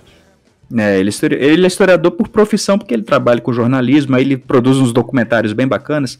E o Dinesh, ele é indiano de. Ele é um Dalit. A família dele é daquela casta mais inferior dos indianos, tá Aquela ligado? que limpa a merda. É, o pessoal que limpa a merda, que não, não pode ter nada, não pode fazer. Não pode comer coisa bacana, porque é, é só pras castas superior, tem todo um lance com a comida na Índia e tal. E o, e o Dinesh, ele, quando os caras foram meter um papo de opressão e racismo na frente dele, né? Foi o, acho que foi o Richens, o Christopher Richens até na época. Cara, o Dinesh esculachou o cara, falou: "Não, brother, ó, presta atenção, olha pra mim, ó, você tá vendo? Eu sou indiano. Eu sou, minha família é da província de Goa. A minha família é de uma casta inferior, é a casta Dalit. Cara, você sabe quem foi que falou? Você sabe por que, que eu estudei? É porque chegaram os missionários católicos lá, montaram uma escolinha, provavelmente era, ele estava se referindo às escolas, nas primeiras escolas que eram dos jesuítas. E, ah, porque os Dalits não tinham direito nem a estudar, cara. Os caras eram, tipo assim, marginalizadaço mesmo, assim, por imposição da cultura, entendeu? Um negócio bizarro, assim. E aí o cara foi e começou, brother, a contar sobre o que que rolava na Índia, que negócio de casta, que o pessoal falava e tal. Aí ele falava o que que as castas superiores, né, faziam com a casta dele, assim, e o maluco lá, o Hitchens, que é, que é britânico, ele começou a ficar quieto, assim, baixar a cabeça, tá ligado? E, pô, o, Dinesh, assim, ele é um indiano, assim, só que ele é da sua cor, só que mais avermelhado, porque o indiano tem uma cor específica. É, E tipo, o cara passaram foi coloral na pele dele. É, isso, é, é cúrcuma e coloral, né, que eles gostam daquele, desses, desses bagulho aí. Então, assim, velho, esses negócios aí, eu comecei a falar, é, brother, cristianismo é maneiro mesmo, né? Aí, aí, aí foi feito, assim, como já tinha o elemento ali da família, mas não tinha aquele aprofundamento na própria fé, então esses conhecimentos, é, esses conhecimentos que você tem, que você vai adquirindo estudando, pô, cara, isso muda, porque você começa a entender a, a sociedade que você vive. Aí eu fui estudar a história do sistema de ensino. Então, meio assim que Deus. o- a forma que Deus trabalhou comigo foi mais ou menos assim. É, primeiro, eu nasci numa família tradicionalmente cristã, né? Mas não teve aquele aprofundamento de entender, conhecer a fé, passar pela experiência. Fui pra igreja evangélica e tal, né? Li a Bíblia, escola. Só que, cara, é a mesma coisa. Não tinha ainda o elemento principal que é você ter aquele conhecimento, de você ter aquela relação íntima e pessoal com a fé. Que esse que é o importante no fim das contas. Você realmente tem que se converter. A conversão tem que ser real, cara. Tem que ter uma coisa, tem que mudar algo em você. Entendeu? E aí Deus foi me pegando pelo conhecimento. Porque como eu tinha assim, muito arrogante, porque eu queria ser o cara que sabia das coisas sabia e conseguia rebater os outros. En- Então isso daí foi a forma que eu fui estudando para poder tentar ser o melhor no, naquilo. Mas aquilo ali foi me transformando, porque ali quando você chega diante da verdade, você percebe que ali é a verdade, não tem mágoa, não tem frustração pessoal, não tem nada, cara, que. Pô, é a verdade, cara. É a verdade, sacou? É, é um negócio assim que liberta mesmo, entendeu? E aí passou um tempo, eu comecei a dar um tempo nas minhas. Eu, eu, eu mudei algumas opiniões sobre vários assuntos. O primeiro foi o aborto, né? Brabo, brabo. Porque, pô, cara, se você for parar pra pensar, fala que é direito. Beleza, existe direito de matar os próprios filhos na nossa cultura? Não. Então qualquer discussão sobre aborto já tá, tá errada, tá ligado? Porque não existe esse existir, direito. Nem deveria É, existir. É, é que nem perguntar se existe o direito de praticar um crime sexual. Não, não existe, brother. Não existe esse direito. Então, nem se fala, nem de falar em descriminalização, porque o ato em si ele é hediondo demais. Então não tem como você falar, tratar como um direito, porque primeiro, onde está dizendo na nossa laica Constituição que nós temos direito a matar os nossos filhos? Se não existe esse direito, morreu o papo de aborto. Não tem papo com aborto. Ponto. É crime contra a vida, é empírico, não tem como rebater isso. Ponto final. E além do, da questão, aí também tem o papel da igreja, né? Especialmente na política e na, na educação. E assim, fui, eu fui sofrendo essas micro-revoluções internas dentro de mim. Aí, 2013, eu tive um. Eu tive uma, questão, uma mudança de vida, assim, questão é, emocional muito forte, que um, eu entrei num relacionamento e tal, mas antes eu tinha passado por uns outros problemas de relacionamento. E como eu te disse, eu sempre me Cara, eu tratava a mulher muito mal. Eu tenho quase dois metros de altura, eu sou meio. Eu tenho cara de lutador de MMA, entendeu? Apesar da voz de. Eu sou literalmente o, o homem com a voz de garotinha, tá ligado? O Eu, eu, sei, eu, eu sei como é. O 6K viu, cara. Eu não pareço aqueles lutadores de MMA que tem aquele 200 derrotas no cartel? É, parece um lutador de MMA que tem um score negativo, saca? Teve duas, teve duas vitórias, dentre elas uma foi finalização e a outra não foi nem foi por ponto e o resto 40 empates e 60 derrotas, taca? O meu, o meu biotipo, o meu biotipo é daquele maluco que toca sanfona na música da Sérvia, tá ligado? Que toca o Serve Strong. Não sei se vocês conhecem, é uma parada Sim, mais antiguinha. É aquele. Eu tenho um olho meio, de, meio morto, assim, cara de, de psicopata, tá ligado? É olho de jeito, bad boy. É, bad boy é coisa de, de, de playboy, né? É feio mesmo. Mas é aquele feio que tem cara de homem, aí as mulheres olham, uau, ele é feio, mas ele tem cara de homem. Tá em falta hoje em dia, né? Sim. Caraca. Então, assim, velho, pô. É, aí eu tive essa transformação. Nisso daí, eu mudei, eu fui para outro estado, né? Comecei a minha vida de novo, só que assim, de uma forma mais tranquila, mais pacífica. E a minha companheira nessa época, ela era é, bem religiosa e tal. Aí eu comecei a ajudar ela nas coisinhas que ela fazia, entendeu? Por conta disso, eu me vi ali diretamente envolvido com a apologética. Nossa, cristã. que maravilha. Mas eu já tava, olha como é que o negócio é louco. Eu, me, eu fui preparado para isso, tá ligado? Então, quando eu ia conversar com a galera, e tipo, cara, eu pegava o, eu pegava os malucos que é doutorado em história, aí tem várias páginas do Facebook, outros. Cara, não ia os caras na porrada, brother, porque chegou no ponto, Adriano. É, não sei se você já viu, os caras pegar essa daqui é a pera da agonia que a Inquisição pegava e colocava no fiofó dos caras e tal, certo? Que é a da Inquisição, método de tortura. Cara, mó balela, velho. A pera da agonia era um negócio do século XVII que um pirata francês desenvolveu para roubar os e botar na boca dos caras, velho. Olha que, viagem.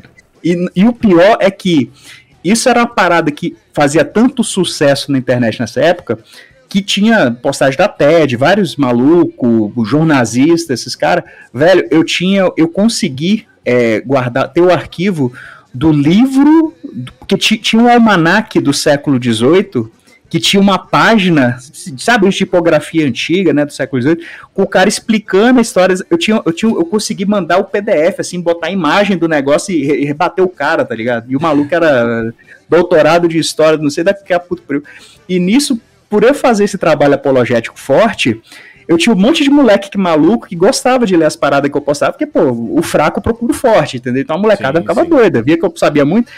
Rapaz, a gente ficou visando esse cara, brother. Uma história engraçada é que por causa desse tipo de trabalho, que eu nunca caí no ateísmo. Ah, tem esse plot twist também. Esse trabalho que eu ajudei a fazer de apologética, o, o próprio o 6K, sem saber, ele era molequinho, ele lia, entendeu? Isso daí, e ele nunca bateu no ateísmo, cara. Ó que doideira, velho. Cara, Deus trabalha é, dessa eu, forma. Eu caí na descrença e na desilusão, mas ateísmo jamais, que eu falava, nunca você ser burro nisso. nunca chegarei a este ponto. Então, assim, então eu passei por esse processo todo. Ok, né? A mente o conhecimento ele estava ordenado. Mas estava faltando alguma coisa ainda. Né? Que aquela coisa ali mesmo, sabe que a, vira a chave. Eu tive no, nos últimos anos, eu tive uma doença muito feia, cara, por causa do da minha vesícula. A minha vesícula ela ficou muito zoada, entendeu? Ela tinha uma pedra de um formato em comum que ela era no, na, no formato de uma ponteira que cada é com duas pontas pontiagudas. Eu acho que eu mandei até a foto para vocês, cara, ele viu. Sim. Tipo assim, para você entender a diferença. Uma pedrinha de uma pedrinha do da vesícula normal, ela é do tamanho, sei lá, de uma, ela é do tamanho do mouse, tá ligado?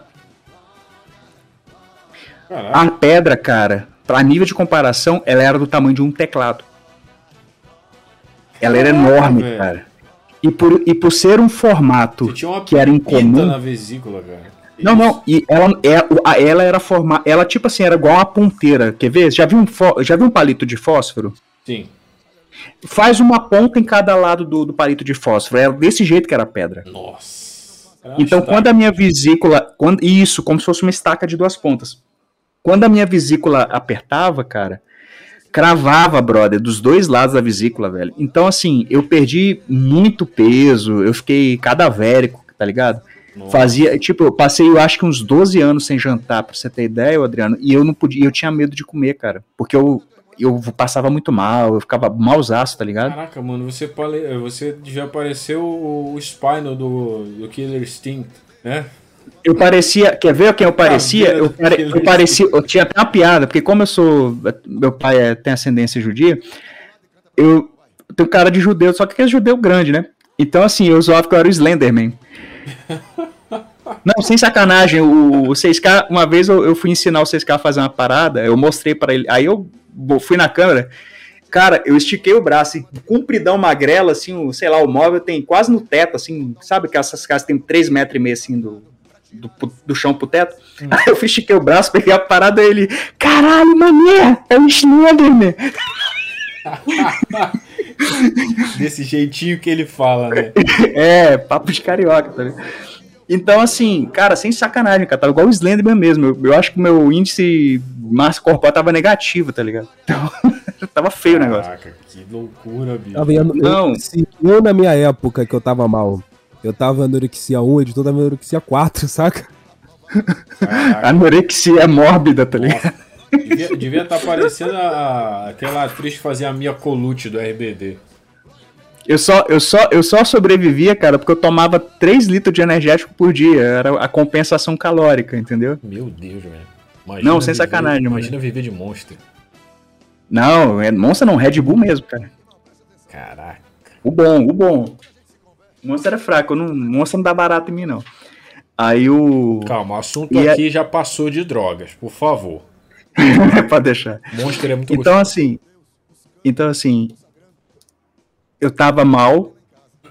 E ano. Aí teve esse negócio de pandemia. E, pô, cara, eu, eu passei muita raiva, muito ódio, muito vontade de quebrar o pescoço, porque aí eu comecei a reviver o que eu vivi quando eu era moleque, com o lance que teve a quebradeira no Brasil, na época do Sarney, do Collor, cara, e, pô, cara, isso começou a me deixar furioso mesmo, entendeu? Acho que se, se, vocês ouviram os podcasts na época, vocês lembram que eu falava de, pô, de ver criança passar fome, de ver, sabe, os malucos chorando, literalmente implorando para poder trabalhar, cara, e funcionário público não querendo deixar, e às vezes eu passava do lado do Funça, brother. Sabe quando você passa do lado do dá uma ombrada nele assim?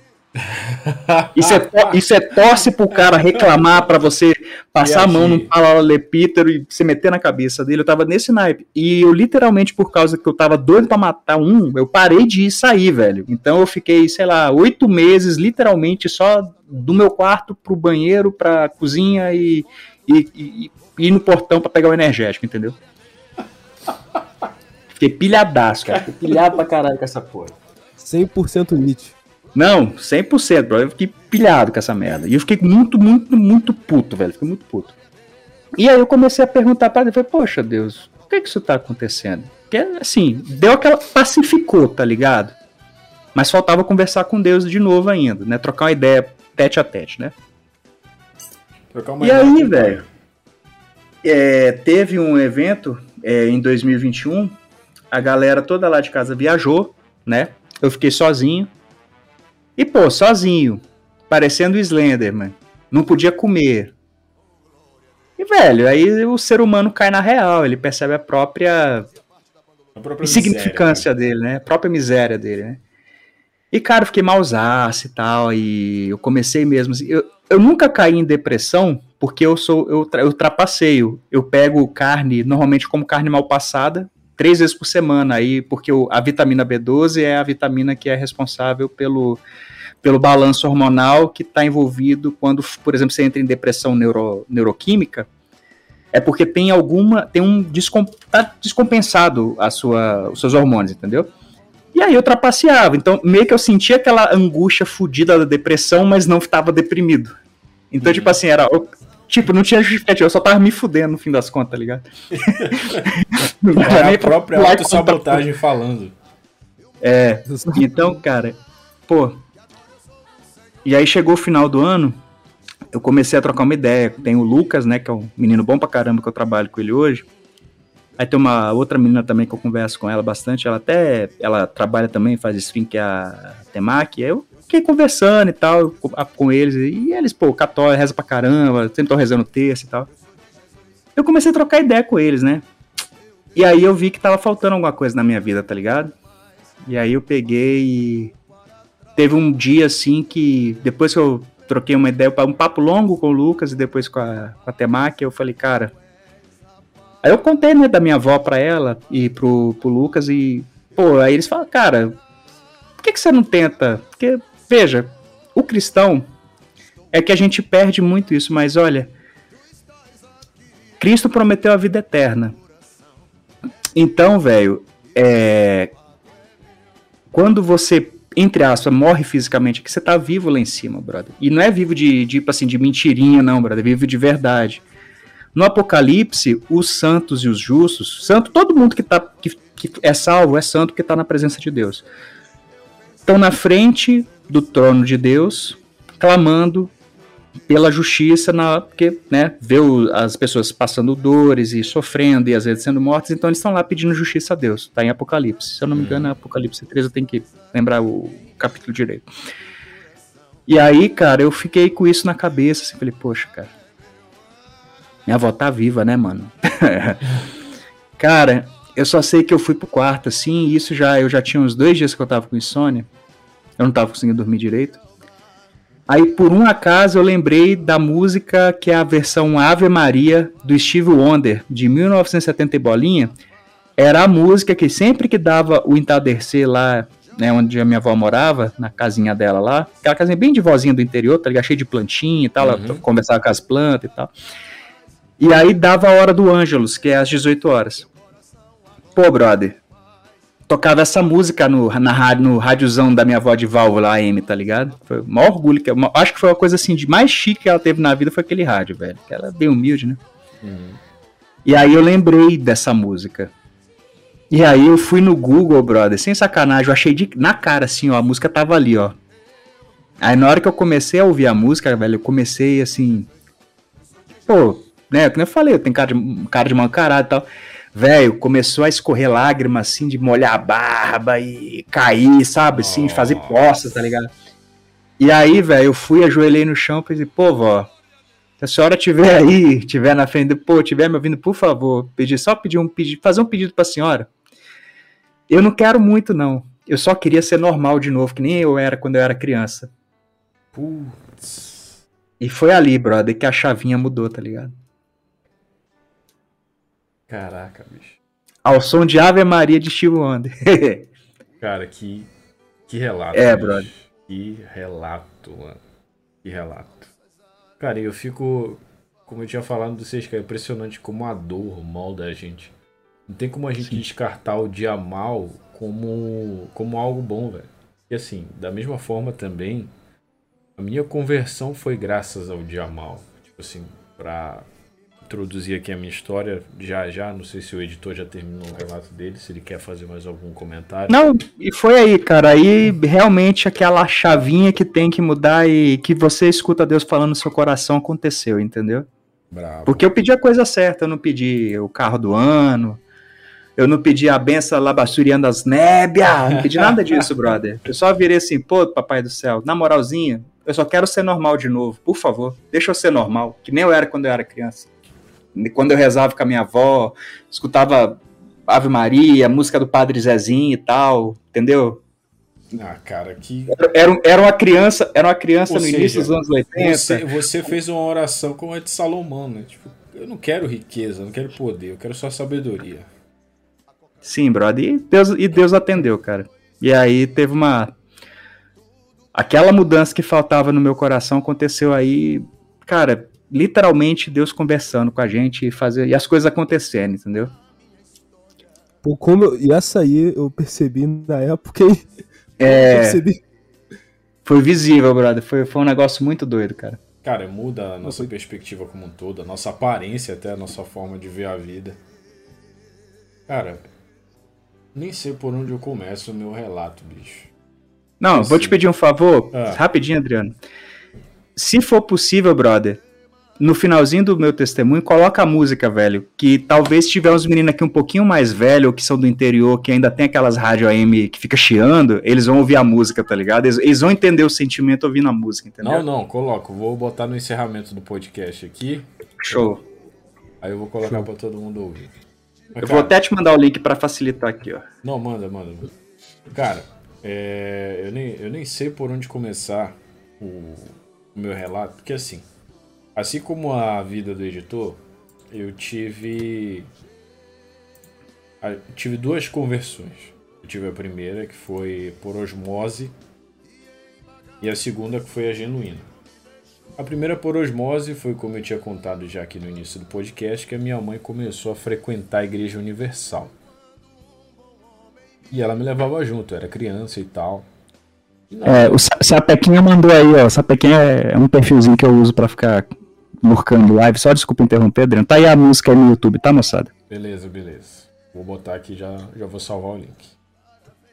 E aí, cara, é, no no início da minha caminhada foi a minha mãe que me levou. Minha mãe começou a frequentar a Igreja Universal e ela me levava junto, levava meu irmão e eu. Ele, a gente criança, a gente não entendia muita coisa, a gente via o culto ali acontecendo, ia pra salinha das crianças, né? E ali a gente foi introduzido na fé cristã, querendo ou não. A gente foi saber quem era Jesus, o que Jesus tinha feito, né? e a gente foi entendendo algumas coisas que aconteceram, né, o princípio da teologia na, na nossa vida.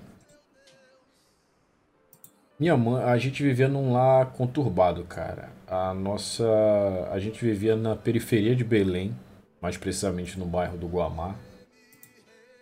Cara, nossa casa era de madeira, era literalmente uma palafita a nossa casa. Nossa, nossa, casa era de madeira. E, e, ali, cara, a minha convivência foi muito pacífica com ratos e baratas, tá ligado? E tinha dias que eram pacíficas, mas nos dias chuvosos era complicado, mano. Porque, como tava tudo alagado ali, eles começavam a subir para casa. E aí era uma luta. Era uma luta complicada. A luta pela sobrevivência. Nossa, aí ou, ou, eu, ou eu vou comer ou o rato come no meu lugar. Tanto é que para minha mãe me fazer comer legume, falar, ó, o rato vem comer. ó, come senão o rato vai comer. E aí, cara, ali na, na minha infância, a gente vivendo lá conturbado, meu pai, ele traía muito a minha mãe. Meu pai era um, era um putanheiro meu pai. Amo meu pai hoje, cara, mas meu pai era um putanheiro na época. E traía minha mãe, eles brigavam, brigavam de sair na porrada. E meu, meu pai, né, é, ratinho! É, é ratinho total, velho, no ambiente da minha casa. Meu pai era um homem violento, era um homem que, sabe, não tava nem aí. Até pela história dele com a minha mãe, cara. Ele começou com a minha mãe, ele tinha 17 anos. E ela tinha só 14 e eles foram morar juntos ligado? Foram morar juntos. Como? É, não, não sei como se deu. Até hoje não sei como eles se conheceram. Eu sei que eles foram morar juntos e ficaram juntos 14 anos. E aí, cara, eu fui introduzido ali na fé dentro da Igreja Universal porque minha mãe levava meu irmão e eu, e ali eu fui aprendendo algumas coisas. Né? E aí eu fui entendendo por que, que era tão ruim o meu pai ser violento. Só que ao mesmo tempo que meu pai era violento, ele compensava algumas coisas. É aquilo assim, é, as migalhas de atenção que ele dava, é, ele tentava compensar a ausência dele. Aquilo meio que, ao mesmo tempo que machucava a gente no subconsciente, aliviava o momento em que ele parava em casa e interagia com a gente. Tipo assim, meu pai era um cara domingueiro. Domingueiro ele gostava de passar com a família. Mas dava sexta-feira, sábado, o cara tá na gandaia. Mas domingo não. Domingo é dia de família. Ele vai, faz ali o churrasco. Ô, Adriano, Ah, me identifico bastante com isso, cara. Sério. não é? Ideia. Eu imagino. Acho que não Foda, só mano. você, cara. Deve ter muita gente aí no, no- nos ouvindo que também deve se identificar. E aí, cara, eu fui crescendo, fui amadurecendo. Eu tive que amadurecer mais cedo porque meu pai passava a maior parte do tempo fora de casa. Então, assim, ao mesmo tempo que eu tinha que estar ali do lado com a minha mãe, né, eu também tinha que dar um suporte pro meu irmão. Meu irmão era só dois anos mais novo que eu, mas como eu tive que amadurecer mais rápido, a gente privou ele de absorver muita coisa negativa que meu pai fazia. Tá entendendo? É, desde, assim, chegar o momento da Páscoa, a grana tá curta, a gente sempre ganhava o mesmo ovo de Páscoa, só que chegou um ano assim que minha mãe chegou comigo, olha, meu filho, estamos fraco de grana, a, a mamãe só vai poder te dar esse ovo aqui menor. Eu não posso dar o ovo menor pro teu irmão, eu tenho que dar o mesmo, porque tu sabe, ele é menor e tal, você já é rapazinho. Aí olha o Miguel, você já é rapazinho, não, super entendo. Aí chegava lá o ovo dele maior e o meu menor. Mas enfim, não quero não quero mais me alongar sobre isso que eu fico revoltado. Enfim. E aí, aquele ambiente familiar caótico ali, porque a gente morava em vila, cara. E morar em vila é uma desgraça completa, porque você absorve todo o péssimo conhecimento dos péssimos pais que estão ali em volta. Cara, a minha família a minha família era tão caótica que até hoje não tem grupo da família. Tá entendendo? Então assim, era um caos total ali. Só que ao mesmo tempo que era um caos total ali, a minha mãe chegava comigo com minha mãe e dizia: Olha, não aprendam nada do que vocês ouvem aí fora. Ouçam a minha voz, ouçam a sua mãe. Eu que mando em vocês, vocês vão ouvir o meu ensinamento. Chamar palavrão é feio. Se te chamarem pra roubar, não vai. Não use drogas. E tal, etc. Era o ensino básico ali. E aí, isso daí foi a minha primeira conversão. Depois a gente se mudou e tal. Foi para um outro bairro, uma outra cidade, né, da região metropolitana de Belém. Foi para a cidade de Ananindeua. E ali a gente foi morar numa casa. Foi a primeira vez que eu fui morar numa casa de alvenaria. Eu tinha sete anos, mais ou menos. Aquilo ali foi. Uau! Nossa! Agora sim mudamos de vida. Agora eu moro numa casa de tijolo. Moro numa casa de cimento que tem piso. E eu não convivo com rato e barata. Então, assim, foi a primeira vez que eu pude entender o que era melhorar de vida. Só que ali se intensificou as brigas dos meus pais. E assim, meu pai, meu pai começou a ser mais mulherengo, começou a ser mais agressivo.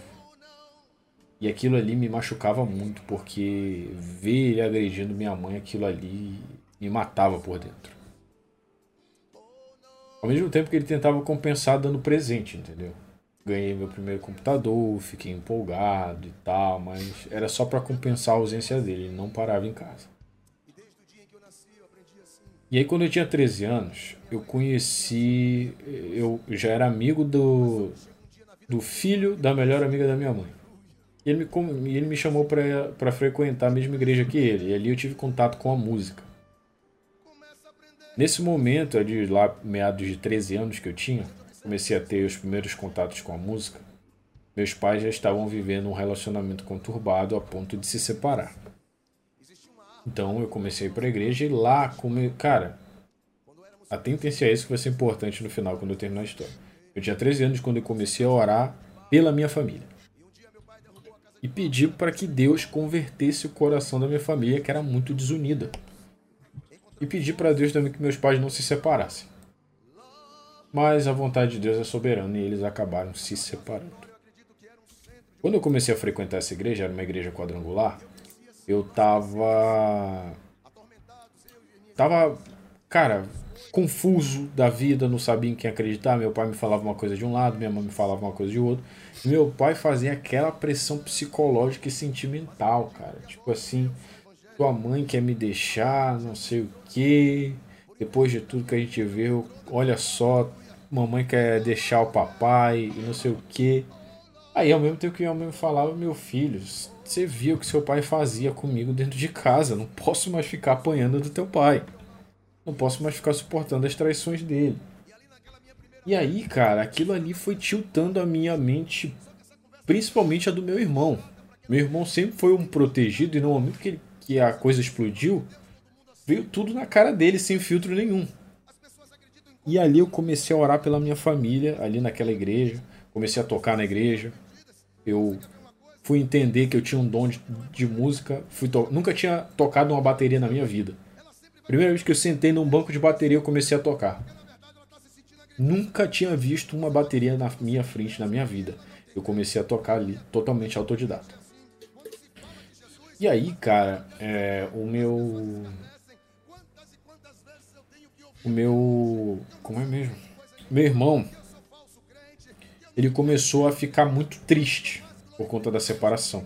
E aí meu pai começou a se aproveitar disso e meter mais pressão psicológica nele.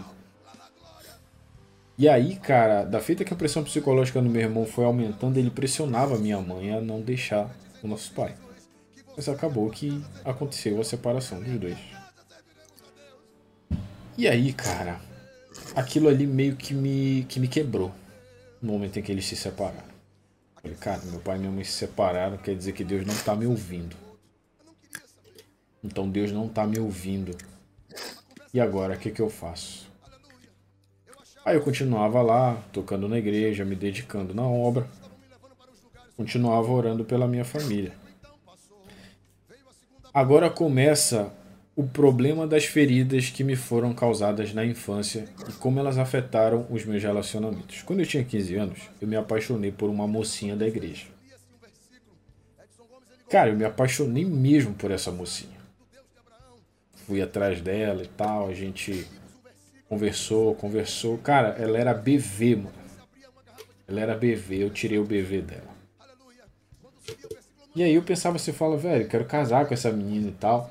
E aconteceu um lance de um cavalo lá da nossa igreja inventou uma fofoca. Chegou uma novata da, na igreja, chegou uma novata na igreja que ela queria cantar. E ali eu fui cavalo. eu fui instruir ela para entrar no grupo de louvor e tal. E ele inventou que eu tinha ficado com essa menina para ela. E como ela nunca tinha tido um relacionamento na vida, o que foi que ela fez? Ela acreditou. Cara, quando ela acreditou nessa história, ela não conversou comigo, ela simplesmente disse: Não quero te ver nunca mais. Não quero te ver nunca mais. E, mano, veio todo um flashback assim, tipo, cara, não acredito que vai dar tudo errado na, na minha vida amorosa também, igual como foi meus pais e não sei o que. E aquilo ali começando a minha. Sabe, eu correndo atrás dela e ela não queria falar comigo, não queria conversar. Mandava recado no Orkut, ela ignorava. Até que um dia ela se cansou, mano, e respondeu um, um recado meu no Orkut. Foi uma das coisas mais dolorosas que eu recebi na minha vida. Ela mandou uma música pra mim. Jeito moleque, teu segredo. Cara, aquilo ali me destruiu, velho. Eu tinha acabado de chegar na Lan House, botei duas horas para eu me matar de CS com os meus amigos ali. Tive a brilhante ideia de abrir o Orkut. Quando eu abri o Orkut, mano, tava lá e eu fiquei felizão. Nossa, recado dela. É uma música, eu vou ouvir. E a música já começa. Como eu pude um dia me apaixonar por você. Como eu pude um dia me envolver com alguém assim tão diferente de mim, tão nem aí para sonhar. Por que tem que ser assim? Bem que podia mudar. Se é errando que se aprende, eu aprendi com você. Só se sabe o que é bom quando conhece o ruim. Graças a Deus teve fim. Viver sofrendo não dá. Faça um favor para mim, nem venha me procurar. Não perco mais um dia de sol, nem deixo que a tua sombra me assuste. Nem pense que eu fiquei na pior. Não vem me procurar. Desilude. Você me entristeceu sem saber. Eu tive que mudar, foi preciso. Teu segredo roubou o meu sorriso. Cara, isso acabou com a minha cabeça, acabou com a minha vida naquele momento. Deu pra ouvir o estalo aqui, o crack. Cara, sim. O Tipo, Adriano, cara, hum, quando acontece esse tipo de situação, tu não. é, Ainda mais depois de ter tido um divórcio na sua família, alguma desilusão assim. Eu não sei você, mas aconteceu a situação lá que virou do fogo no braço comigo, que eu até te contei. hum. Mano, tu não sente que, pô, tá repetindo o ciclo. Eu não também. Eu vou acabar igual meus pais. Tipo, eu não vou ser capaz de ter um relacionamento, alguma coisa assim. cara, Não é mais ou menos isso. É mais ou menos isso, velho. Você pensa que vai ser sempre assim. Tá ligado? Tipo, beleza, eu herdei um ciclo. Vai ser essa merda assim. Bicho, eu tinha acabado de chegar na Lan House. Eu inventei que eu tinha que fazer alguma coisa em casa e fui embora chorando, mano. Chorando, destruído. E tudo que passava pela minha cabeça é: Cara, eu vou dar errado também. Meus pais se separaram, eu nunca vou dar certo com ninguém também. Resumo da ópera. Eu despiroquei eu despiroquei. E foi o que eu fiz. Eu comecei a apostatar da fé dentro da igreja. Então assim, eu comecei a eu comecei a ver mulheres com outros olhos. Virou militar. Tipo, cara, mulher é mais ou menos, tipo, mulheres são objetos. Atingiu a misoginia superior. Mulheres são objetos. eu- eu- como Mulher, eu- mulheres são objetos. E aí, cara, eu, le- e eu comecei a me afundar no vício em pornografia nessa época. Eu já consumia, mas comecei a consumir mais assiduamente. Tá ligado? Eu esperava a madrugada na internet, ligava o discador IG e eu ia. Eu ia lá. Esperava um milênio pra abrir umas imagens de, de mulher pelada. Do paparazzo. Paparazzo, mano. E ali eu comecei a me afundar. E ali, mulher, objeto, mulher, objeto, até que depois de um tempo apareceu. Cara, a galera que tá aí lembra do paparazzo. Aí eu comecei a. Comecei ali a ver mulher com objeto e apareceu uma outra menina na igreja. E aí a gente começou a conversar, a virar amigo e a gente ficou. Adivinha o que aconteceu? Eu me apaixonei pela menina. Não consegui vê-la com objeto. E aí, cara, nesse me apaixonar por ela, eu me entreguei de corpo e alma, cara. Me joguei de cabeça no relacionamento e era aquela melosidade. Um mandava depoimento pro outro no Orkut, botava o nome do subnick do Toda foto que MSN. você tirava, tu mandava um textão e assim, ah, olha como foi o dia. Não, o pior que a gente, o pior que naquela época não tinha como a gente tirar foto junto, né? Porque era muita tecnologia, celulares com câmera. E aí, e aí, velho, a gente compartilhava vários momentos juntos e tal ali, me apaixonei, né? Beleza. Chegou um certo dia, cara. Um dia destruidor também. Olha só. Ih, lá vem. Não, presta atenção. Vou pegar meu capacete aqui, peraí. Cara, os, meu, os meus pais já tinham se separado. E aí meu pai tava com uma outra mulher que ele engravidou. Ele engravidou essa outra mulher. E aí ele me chamou pra morar com ele porque eu não tinha passado no vestibular, ele tava puto da vida comigo, porque ele interrompeu todos os meus sonhos de futebolista, de músico, porque ele queria que eu fosse doutor. Pra quem não sabe, eu fui um exímio jogador de futebol pré-mirim. Eu fui chamado para treinar na Tuna Luz Brasileira e no SESI. Ele não permitiu treinar de graça, ser federado de graça, mas ele não permitiu. Os caras estavam querendo me levar para peneira de time, ele não permitiu. Ele disse: "Não, você vai estudar, você vai ser doutor".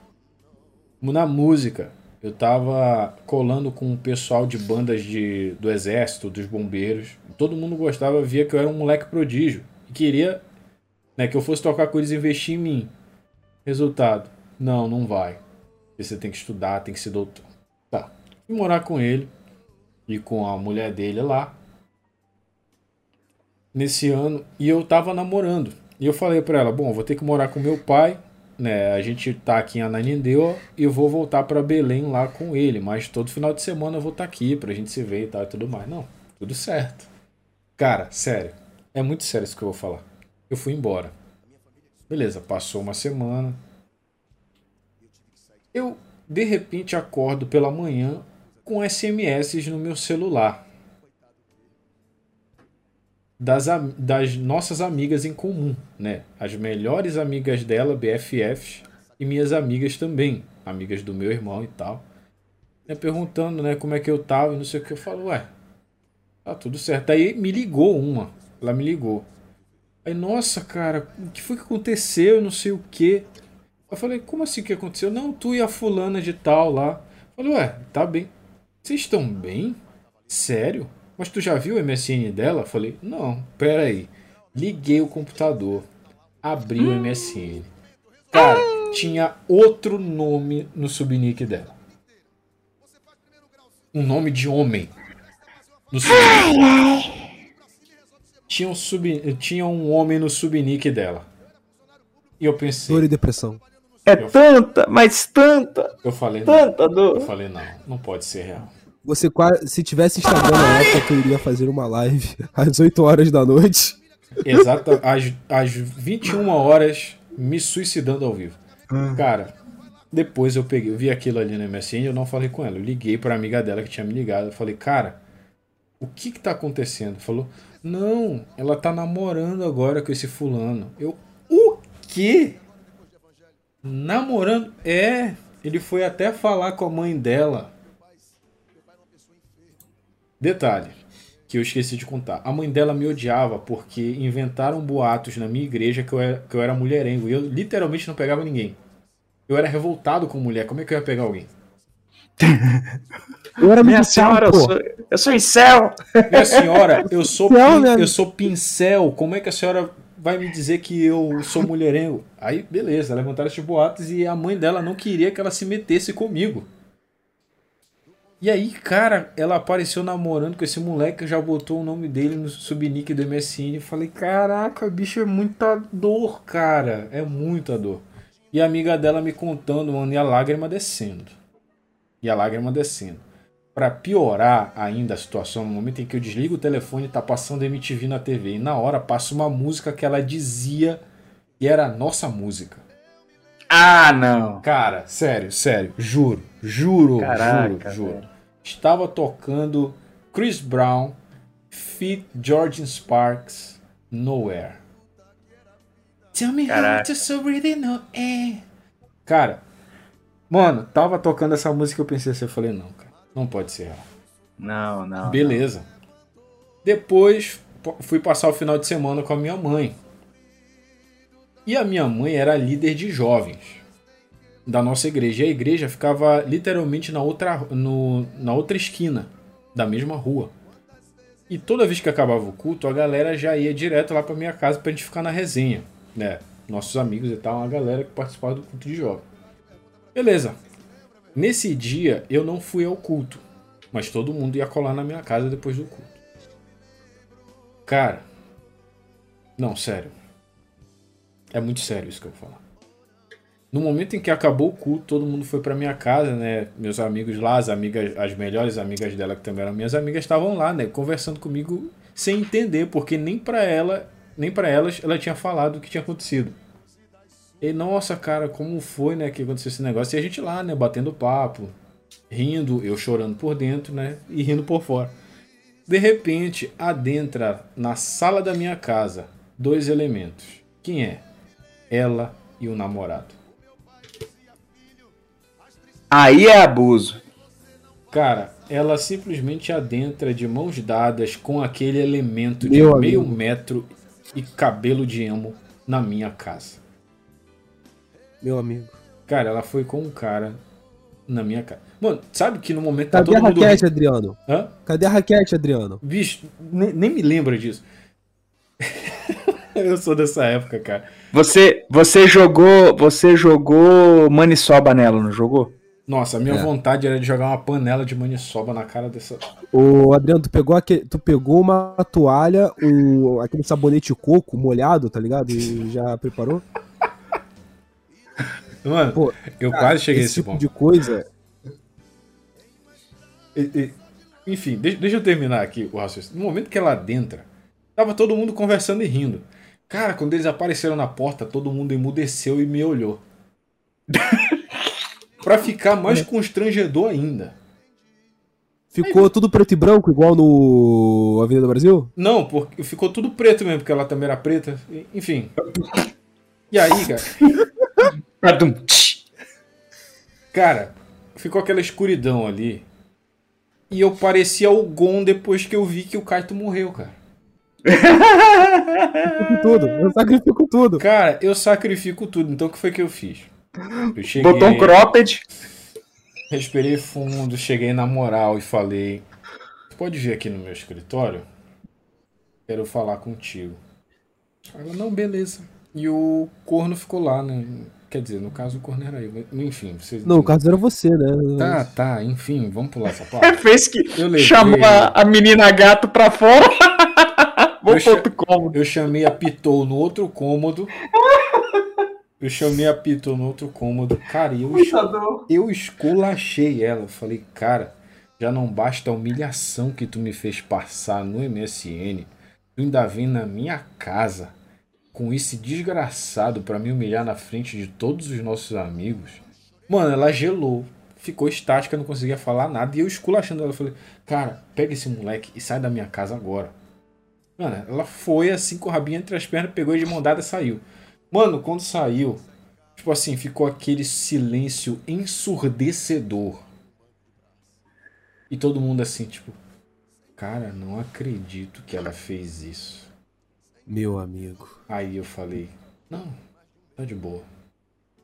Relaxa.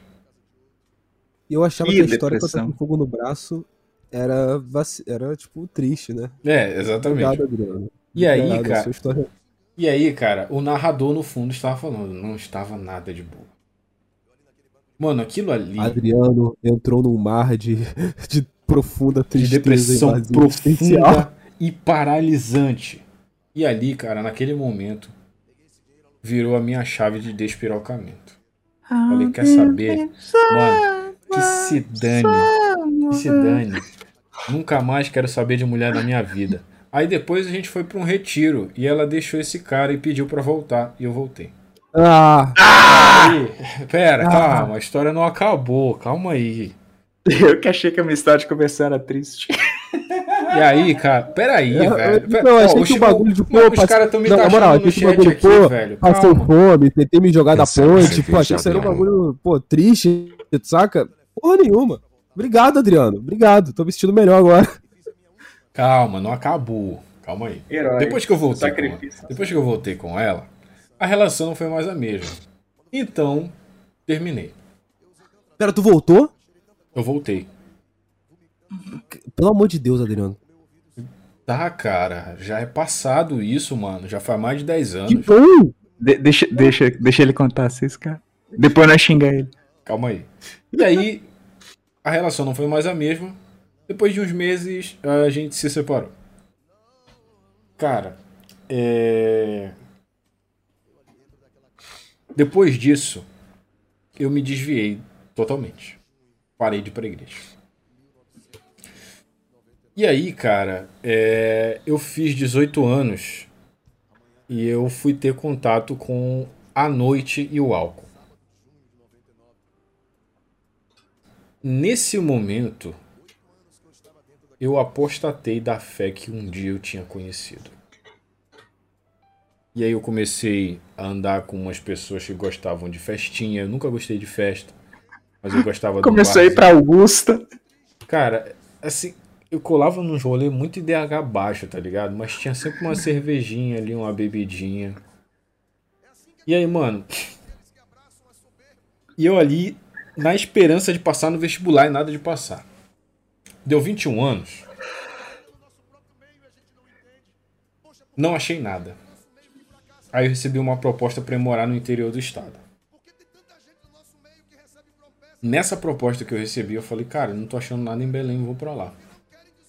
Fui trabalhar numa serraria e lá eu fiz uma sociedade com um dança gatinho dança. Não era cavalo. Ele era um descendente de dança gatinho dança. Eu fui trabalhar para ele, ele tava precisando de alguém para fazer uma sociedade. Falei, pô, mano, tô ferrado na vida sem nada, tô dentro, vamos lá. Isso daí foi em 2014, cara. O ano é 2022. Eu ainda estou respondendo judicialmente o prejuízo que esse cara me causou. Meu Deus. Mas enfim. Foi um grande aprendizado na minha vida. E ali em 2014 eu tive uma reconexão né, com Deus. Porque naquele momento ali eu estava agoniado. Eu estava tocando numa banda gospel, mas totalmente separado do, do, do propósito de Deus, tá ligado? E ali Deus começou a me dar os primeiros lampejos, principalmente na questão de relacionamento. Lembra do que tu prometeu para tua mãe? Que tu nunca seria como teu pai foi com ela. E bicho, aconteceram uma série de coisas, velho. Em que eu me parecia exatamente com meu pai. Sabe, não sei se vocês estão assistindo The Boys, o último episódio de The Boys foi o, o Bruto tendo pesadelos com o pai dele e ele vendo que ele agia igual o pai. Mano, a forma como eu tratava as mulheres era igual ao meu pai. A forma como eu via as mulheres era igual ao meu pai. Bicho, todo aquele flashback foi vindo na minha cabeça. Eu tive um relacionamento com uma moça lá que, mano, passou anos doendo aquilo no meu coração porque eu entendi o quão mal eu fiz para ela, cara. Ela tinha a sua inocência, tinha a sua virgindade intacta, eu fui lá e tirei tudo dela. Eu tirei tudo dessa menina, cara. E isso eu estava com o pé na igreja. Mas eu tirei tudo dela. O relacionamento que ela queria comigo eu não quis. Eu a rejeitei. Ela me agrediu numa festa. Eu, eu sabe, eu machuquei ela com palavras. Antes dela me agredir, né? Ela tinha me visto com outra na, na festa. E eu falei: Cara, a gente só tá ficando. Não te devo satisfação de nada. Vai cuidar da tua vida some da minha vida. Quem disse que eu gosto de ti? Para de se iludir. Mano, disse muita coisa pra ela. Depois ela se revoltou, foi na pista de dança na frente de todo mundo e me deu um soco no olho. Isso daí tá marcado nos anais da história do Twitter Belém, porque foi uma festa de Twitter. Putz! tu mereceu, hein? Tu mereceu, merecia, hein? Mere, merecia muito mais, cara. Ela tinha que ter pisoteado a minha cara. E aí, velho. Pô, que bom que não. Que bom, Adriano tem só. Acho que não foi do Rio de Janeiro, porque se ela voltava com uma. Pode. não, pra piorar. Não, voltava com. No mínimo com o cano enferrujado, amigo. Não, pois é. Pra piorar, velho. Pra eu detalhar um pouquinho mais essa história. Essa festa foi organizada por uma premiação de Twitter, chamava Belém Twitter Awards. E eu tava concorrendo na categoria humor. Só que eu era o perfil mais odiado dos que estavam concorrendo ali em Belém. Então, assim, tava cheio de gente que me odiava ali. Cheio de gente que me odiava. E no momento em que rolou essa agressão, tava todo mundo olhando, mano. Vige. Mano, foi no meio da pista de dança. Ainda bem que tava escuro. Todo mundo pensou que foi só uma, uma camisa voando que apanhou. Ninguém sabe quem era. e aí, velho. Ela Obrigado, me agrediu, ela me agrediu ali e tudo mais. E aí, velho, aquilo ali foi começando a, a me machucar. Sabe? A forma com que eu machucava outras mulheres foi me machucando. Mas, obviamente, como todo homem ímpio pecador, eu pensava assim, falei, cara, isso tá errado. Mas eu não consigo parar de fazer. Eu tava literalmente num ciclo vicioso. E aí, cara, eu fui me envolvendo em umas relações sem futuro, sabe, que nada acontecia, nada ia pra frente. E eu comecei a pensar, falei, cara, o amor não existe, mano. Eu nunca vou ser feliz com ninguém. Nunca vou conseguir ter um relacionamento de verdade. E aí, cara, em 2000 e... Pra pular um pouco mais a história, depois de todas, depois de todas as meninas que eu machuquei, todas que me machucaram, tudo desaguava no mesmo problema. O problema que eu tinha com meu pai. todas as minhas relações foram afetadas pelo comportamento do meu pai. Tudo de ruim que eu aprendi com ele, eu acabei fazendo. Me tornei aquilo que eu jurei destruir. Me senti o Kurapika fazendo as mesmas coisas que a Genei Rodan. E aí, cara, chegou num dado momento da minha vida em que eu desacreditei total do amor. Velho. Eu tinha terminado um relacionamento em, 2000 e... em 2017, início de 2017. Passei o Réveillon em depressão, ansiedade, é, depresso, ansioso, síndrome do pânico. Porque no dia 3 de janeiro ela simplesmente chegou, pra, é, disse que queria conversar comigo no ano anterior, né, no final do ano de, de, de 2016. Na virada de 2017 ela me chama para conversar e diz: Eu não quero mais. Não gosto mais de você. Sério, aí. Mano, aquilo ali acabou comigo, velho. E aí aquilo ali foi agravando ainda mais as situações, velho. Eu fui começando a beber mais, eu fui começando a ir menos pra igreja, ter menos contato ainda. Só que, cara, a política reacendeu em mim a defesa da família. Veja só, veja só ali naquela, naquela época de polaridade, não sei o que, né, pós-impeachment da Dilma. Inclusive, eu tava namorando no dia do impeachment da Dilma, eu fiz um churrasco, cara, no dia do impeachment para acompanhar. Tava todos os nossos amigos lá e a minha falecida da época, no impeachment da Dilma. Aquela época ali foi muito massa, velho. Ah, tipo, aquele clima ali de polarização se acendendo, você querendo dar porrada em petista, era muito bom. Mas enfim, aquilo ali foi acendendo. Era só naquela época? Só naquela época? Não, não. Calma lá. Lá foi o início, velho. Que o gigante acordou. Velho, o gigante acordou naquela. E ali, mano, aquilo ali foi me acendendo o, o ímpeto de defender a minha fé. A minha fé cristã. Que estava ali guardada no meu coração. Jamais esquecida. Sempre lembrada. Mano, é, tudo que foi acontecendo dali para frente estava me levando em direção ao meu Senhor, ao meu Criador, de volta, me levando de volta para casa. Eu fui começando a estudar, fui começando a ler o Olavo. O Olavo me levou a voltar a ler a Bíblia. O Olavo me levou a voltar para a igreja. E aquilo ali foi reacendendo a chama do evangelho no meu coração. E aquilo ali foi curando muitas feridas, cara, dos relacionamentos passados. Muitas, muitas. O que mais me machucava era o fato de ter visto meus pais se separando enquanto eu tava enquanto eu tinha começado a minha caminhada cristã. Ver meus pais se separando e pensar que a minha oração foi em vão. E eu acabar fazendo tudo aquilo que eu disse que eu não faria, porque era a mesma coisa que meu pai fazia com a minha mãe acabei fazendo. Tratando mulheres como objetos, me envolvendo em relações que não tinham futuro algum.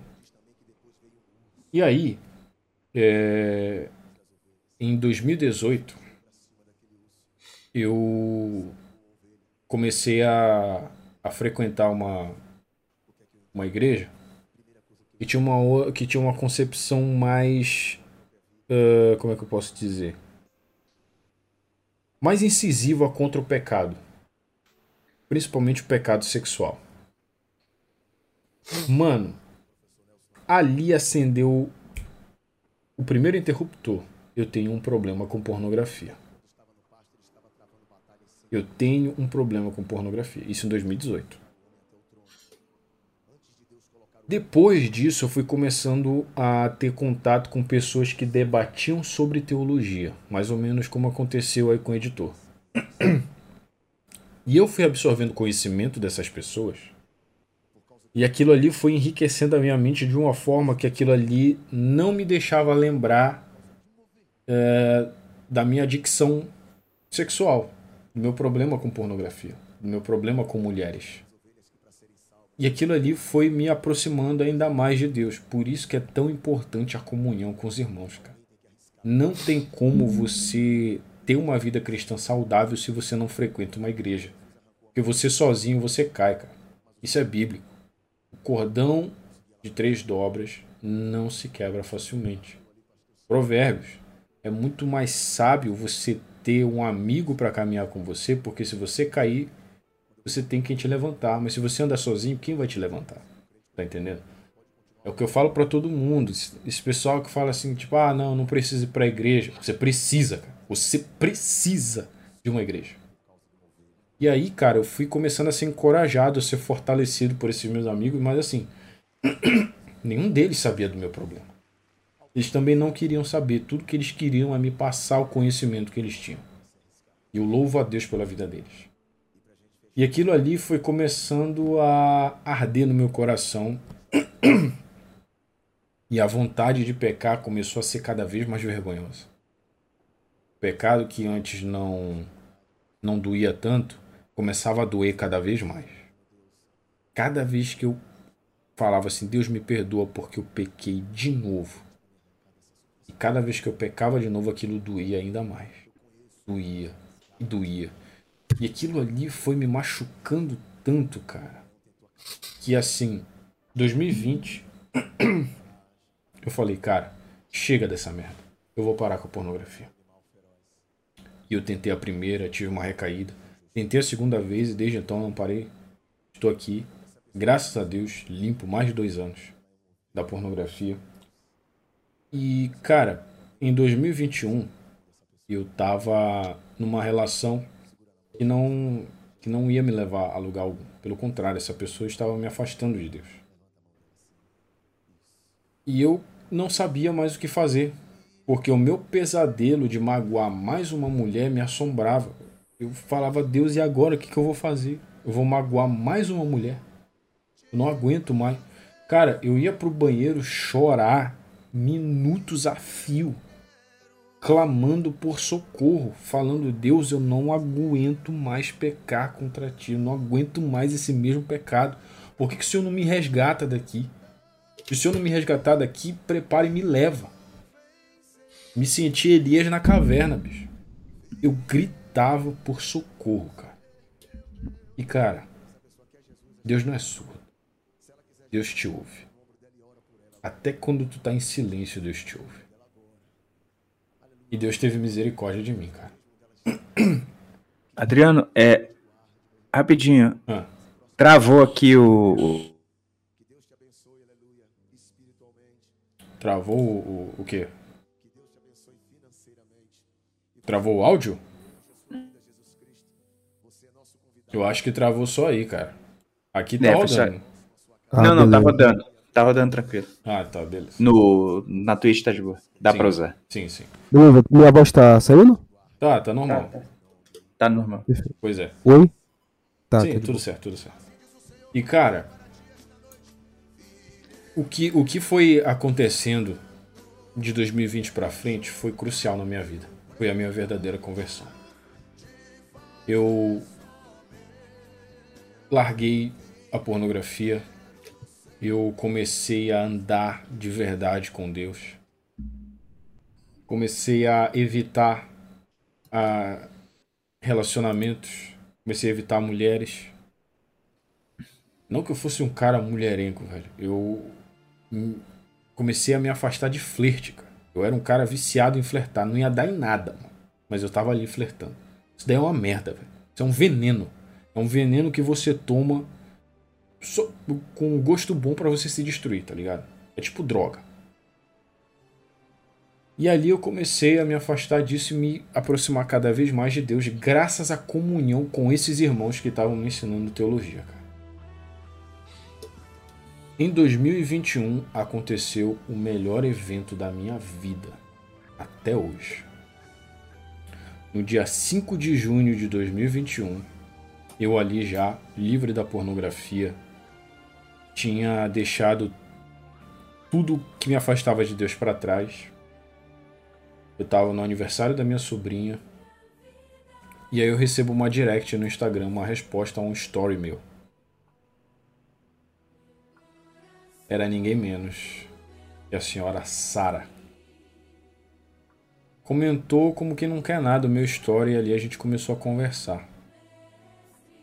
Pela primeira vez na minha vida eu não tive uma conversa maldosa com uma mulher. A gente começou a conversar sobre o Evangelho, sobre a Bíblia, sobre tudo que tinha a ver com Deus. E ela tinha uma concepção de fé onde ela tinha muitas dúvidas. E eu ali respondendo todas as perguntas delas, dela, todas as indagações bíblicas. A gente ia, mandava as passagens, mandava as referências. Exatamente, Jeff, foi o story do Johnny Cash. Aquele ali foi o story que mudou minha vida. ela comentou aquilo ali e a gente começou a conversar.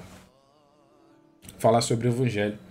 E aquilo ali foi me chamando a atenção. Até então, primeiro eu achava que ela era uma moça comprometida, então tava tendo muito cuidado no tato, tava realmente tendo uma conversa evangelística. E já seria errada por si só se ela fosse uma moça comprometida, mas eu tava ali falando do evangelho. A minha intenção era só aquela. Chegou um momento em que na conversa eu deduzi que ela fosse comprometida. Ela falou: Não, mas eu não sou comprometido. Cara, aquilo ali não ativou a minha maldade. Eu estava literalmente curado da minha doença, da minha doença pecaminosa. Deus tinha tirado aquilo do meu coração. E aí eu comecei a falar com ela. Aí eu, ué, já que você não é comprometido e tal, nossa, vamos, vamos continuar conversando. E a gente passava horas a fio conversando pela madrugada e tal, falando do evangelho, falando da vida. Cara, cinco dias conversando. A gente começou a falar de relacionamento, falei da minha vida pregressa para ela. E ela me falou da dela. E cara, foi maravilhoso a forma como tudo se deu. Porque cinco dias a gente conversou. No décimo dia, eu pedi ela em casamento. Eita! Caraca! Eu, fa eu falei, cara, essa conversa tá muito pra frente. Você quer casar comigo? Ela disse, quero. Eu falei, mentira, tu tá me trollando. Se tu quiser realmente casar comigo, tu vai no cartório aí da tua cidade, tu vai ver todos os documentos que precisa pra gente casar. Ela, beleza. Cara, sem zoeira. No outro dia, ela me mandou mensagem e disse: Tá aqui, todos os documentos que são necessários, eu vou precisar disso aqui. Manda para mim por correio tudo isso aqui reconhecido em cartório que eu já vou ajeitar a data. Cara, 15 dias depois, da gente ter trocado as primeiras mensagens, a gente estava com o casamento marcado. Depois, casamento marcado para o dia 6 de agosto de 2021. O melhor dia da minha vida. Até o momento. O dia que eu a vi pela primeira vez pessoalmente, dois dias antes da gente casar. Eita! Eu só a vi. Vejam bem, eu só a vi pessoalmente dois dias antes da gente casar. Dois dias depois a gente casou. E cara, eu não me arrependo. Em nenhum momento. A Sara é a mulher da minha vida. A Sara foi a mulher que Deus colocou para atravessar o meu caminho e para destruir toda a culpa que eu achava que eu tinha. Mês que vem, dia 6 de agosto, faremos um ano de casados. E eu posso dizer o seguinte, caras. Deus é tão bom que eu não merecia uma mulher como ela, mas mesmo assim ele me deu. E foi assim que Deus me fez entender de uma vez por todas o que é graça. A graça é um favor de Deus para um merecimento que nós não temos. Isso é a graça de Cristo. Ele te dá aquilo que você não merece. Ele dá a salvação àqueles que creem. Você não merece, mas ele te dá. Da mesma forma, tudo que acompanha a graça, as bênçãos que acompanham a graça, é tudo graça. Você não merece nada disso. Você não merece o bom emprego que você tem, você não merece os seus bons amigos, você não merece sua boa esposa, seu bom marido. Tudo é graça. Tudo é um favor de Deus. Cara, hoje eu sou curado de todas as feridas da minha alma, graças a Deus. E também porque Ele colocou a minha esposa no meu caminho. A história do meu casamento é uma simples direct no Instagram. Em 15 dias virou um matrimônio pro resto da minha vida. E eu não me arrependo em nenhum momento disso. Eu posso dizer com certeza Hoje eu sou um, um outro homem, cara. Hoje eu sou um homem que ama o Senhor, que ama a sua criação, que ama a sua obra, que ama a sua palavra. Não porque eu casei, que coisas boas aconteceram comigo, mas porque eu entendi o tamanho do sacrifício e o quanto eu não sou merecedor de nada de bom que acontece comigo, mas mesmo assim ele faz porque ele é bom. E cara, a minha história de conversão é essa.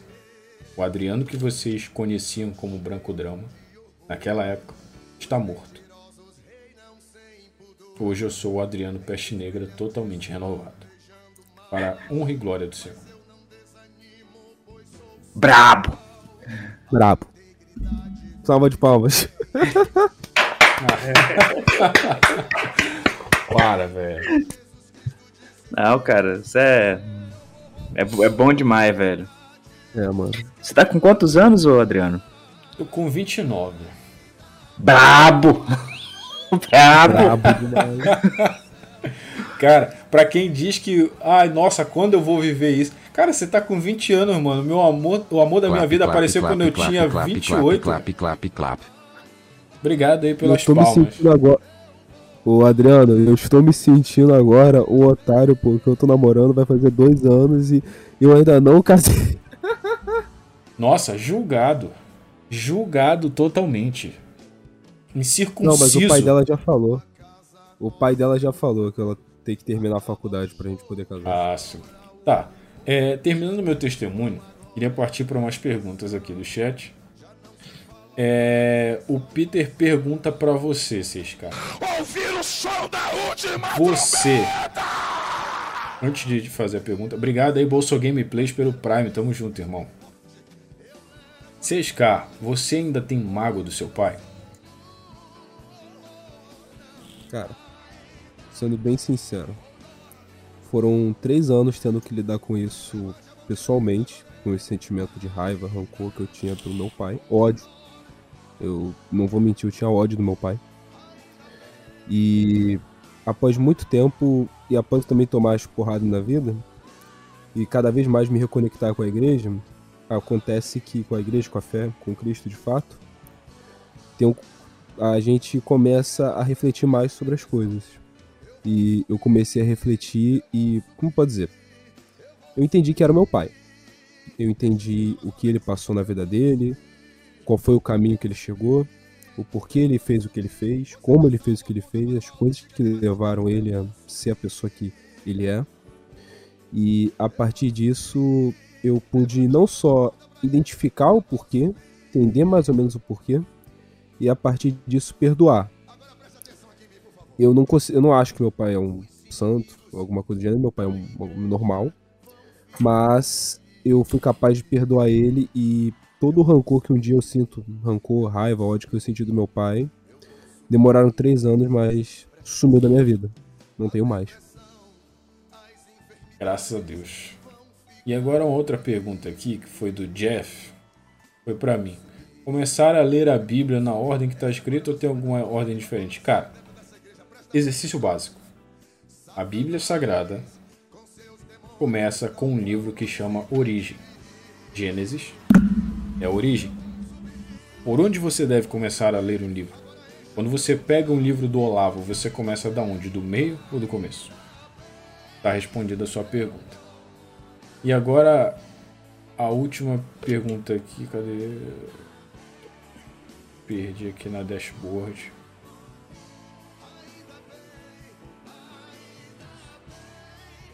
Não, era isso aqui a- a- as perguntas. Leiam a Bíblia, galera. Leitura diária faz bem. Cinco capítulos por dia você consegue ler a Bíblia inteira em nove meses. Sim. E eu acho que o Adriano, sobre esse podcast, eu acho que ele foi muito bom pra gente falar, né? Pra mostrar um pouco também de o caminho, né? De voltar para Cristo, de alguma forma. De como às vezes a gente cai, às vezes a gente perde. E como, tanto pra você, quanto pro editor, quanto pra mim, é sempre legal de fazer piada, zoar, falar às vezes que a gente venceu, que a gente se deu bem. Só que, pô, a gente eu não sei como é pra vocês, mas é dolorido falar das vezes que a gente perde, falar das nossas fragilidades, essas coisas assim. Mas eu vejo que esse podcast aqui, de alguma forma, isso que a gente tá fazendo aqui vai valer muito a pena, cara. De verdade. para outras pessoas também terem a reflexão própria, para poderem ser, sabe, um passo pro cara poder encontrar a verdade. Cara, que bom, velho. Eu tô muito feliz de ter tido vocês aqui hoje. Editor, você é um cara incrível, mano. Sensacional. Espero, que gente, espero que a gente tenha mais oportunidade de conversar aí. Até off-live mesmo, cara. Amém, mano. Você é um cara que Pede eu, pro... eu gostava muito de ouvir você no, no Loen Talks. Acho que todo mundo que ouviu o Loen Talks gostava do editor, velho. Ah, velho, eu. Cara, como é que eu posso falar assim? É grande disso. Eu sempre fiquei meio autoexílio por causa de não saber lidar com raiva e tal. E, e às vezes, quando a gente tem a possibilidade física de concretizar uma agressão, então isso pesa mais ainda, né? Pô, cara, tu me. tu então, você aí lembrar, mesmo.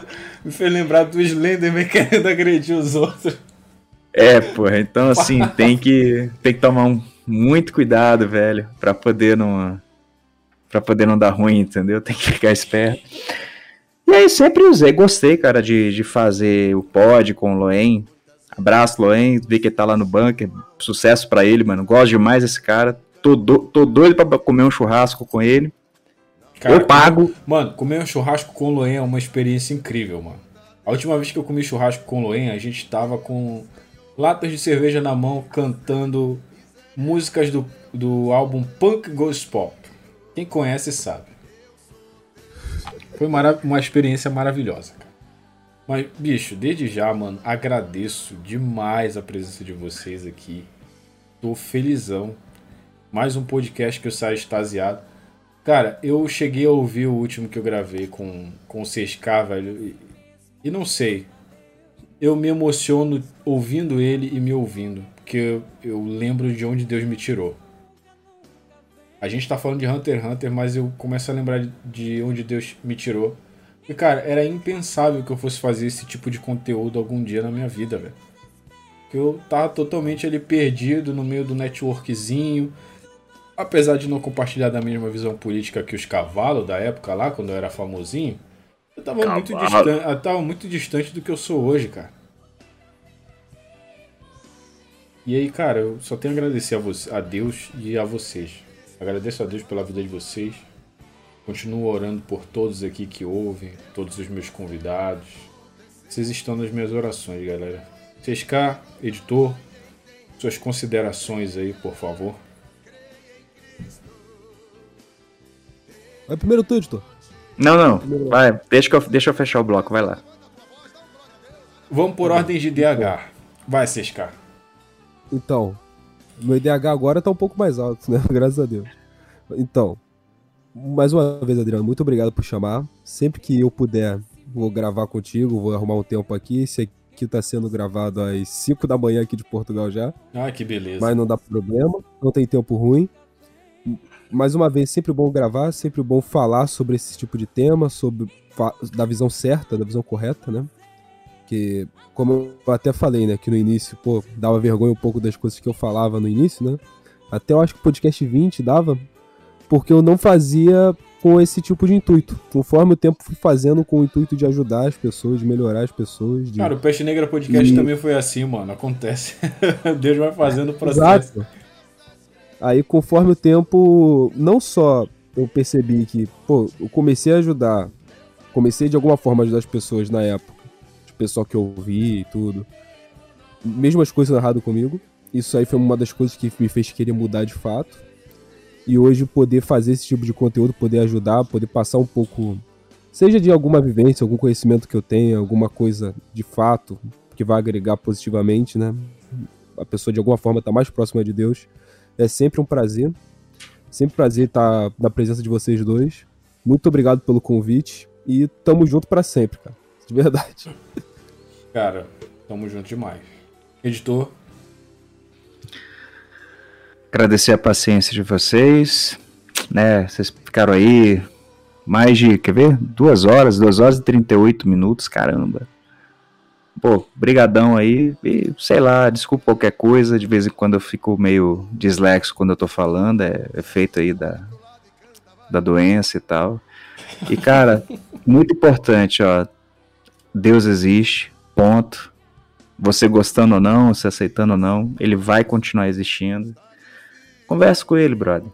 Fale com ele. Ele vai ajudar você. Ele te trouxe aqui para aliviar o seu sofrimento. E ainda se vier noite traiçoeira, se a cruz pesada for, Cristo estará contigo. O mundo pode até querer te ver chorar, mas Deus te quer como? Deus te quer sorrindo. Exatamente. E com isso, galera, não deixarem os pais e amigos. Se me cercarem muitos perigos. Atrás não volto, não volto não. Exatamente, estamos todos seguindo a Jesus Cristo. Galera, obrigado pela presença de vocês aqui na bancada. Chat, todo mundo que assistiu ao vivo. Isso vai estar disponível nas plataformas de streaming a partir da, do início da semana, agora. E tamo junto, né, galera? Junto sempre. Obrigado a todo mundo que se inscreveu aí na Twitch, que mandou beats, que mandou perguntas, comentários. Não dá pra gente ler tudo, né? Porque, óbvio, não dá pra interromper os comentários para Desculpa pelas risadas aí no momento das histórias do, dos comentários, que infelizmente eu tive a brilhante ideia de ler o chat no momento. Não tem problema cara, não, cara. Não, os caras não, cara não tem limite, cara. Os caras não relaxa, tem... relaxa. O CSK contando a história mó triste e os caras contando piada, velho. Pelo amor de Deus, não tem o um mínimo é, de respeito aqui. Fome. Sabe, passando fome, pensando, pô, acho que vamos jogar. Vamos jogar da ponte. pô, tipo, cara, tipo, KKK ia se jogar da ponte. Ah, então, que engraçado. Tom Jerry na, na linha do trem.mp4. Não, Adriano contando a história do chifre dele. que engraçado. O cara foi na casa dele com ela. Muito engraçado, galera. Muito Botou engraçado. cropped. Botei o cropped do Gon e foi matar a Pitou na é. cozinha. Enfim, galera. Obrigado a todos vocês. Um forte abraço. Jesus Cristo é Deus e Salvador de todo mundo. Viva Cristo Rei. É tudo Viva nosso, Cristo Rei. Viva Cristo Rei. Até a próxima, galera. Forte abraço.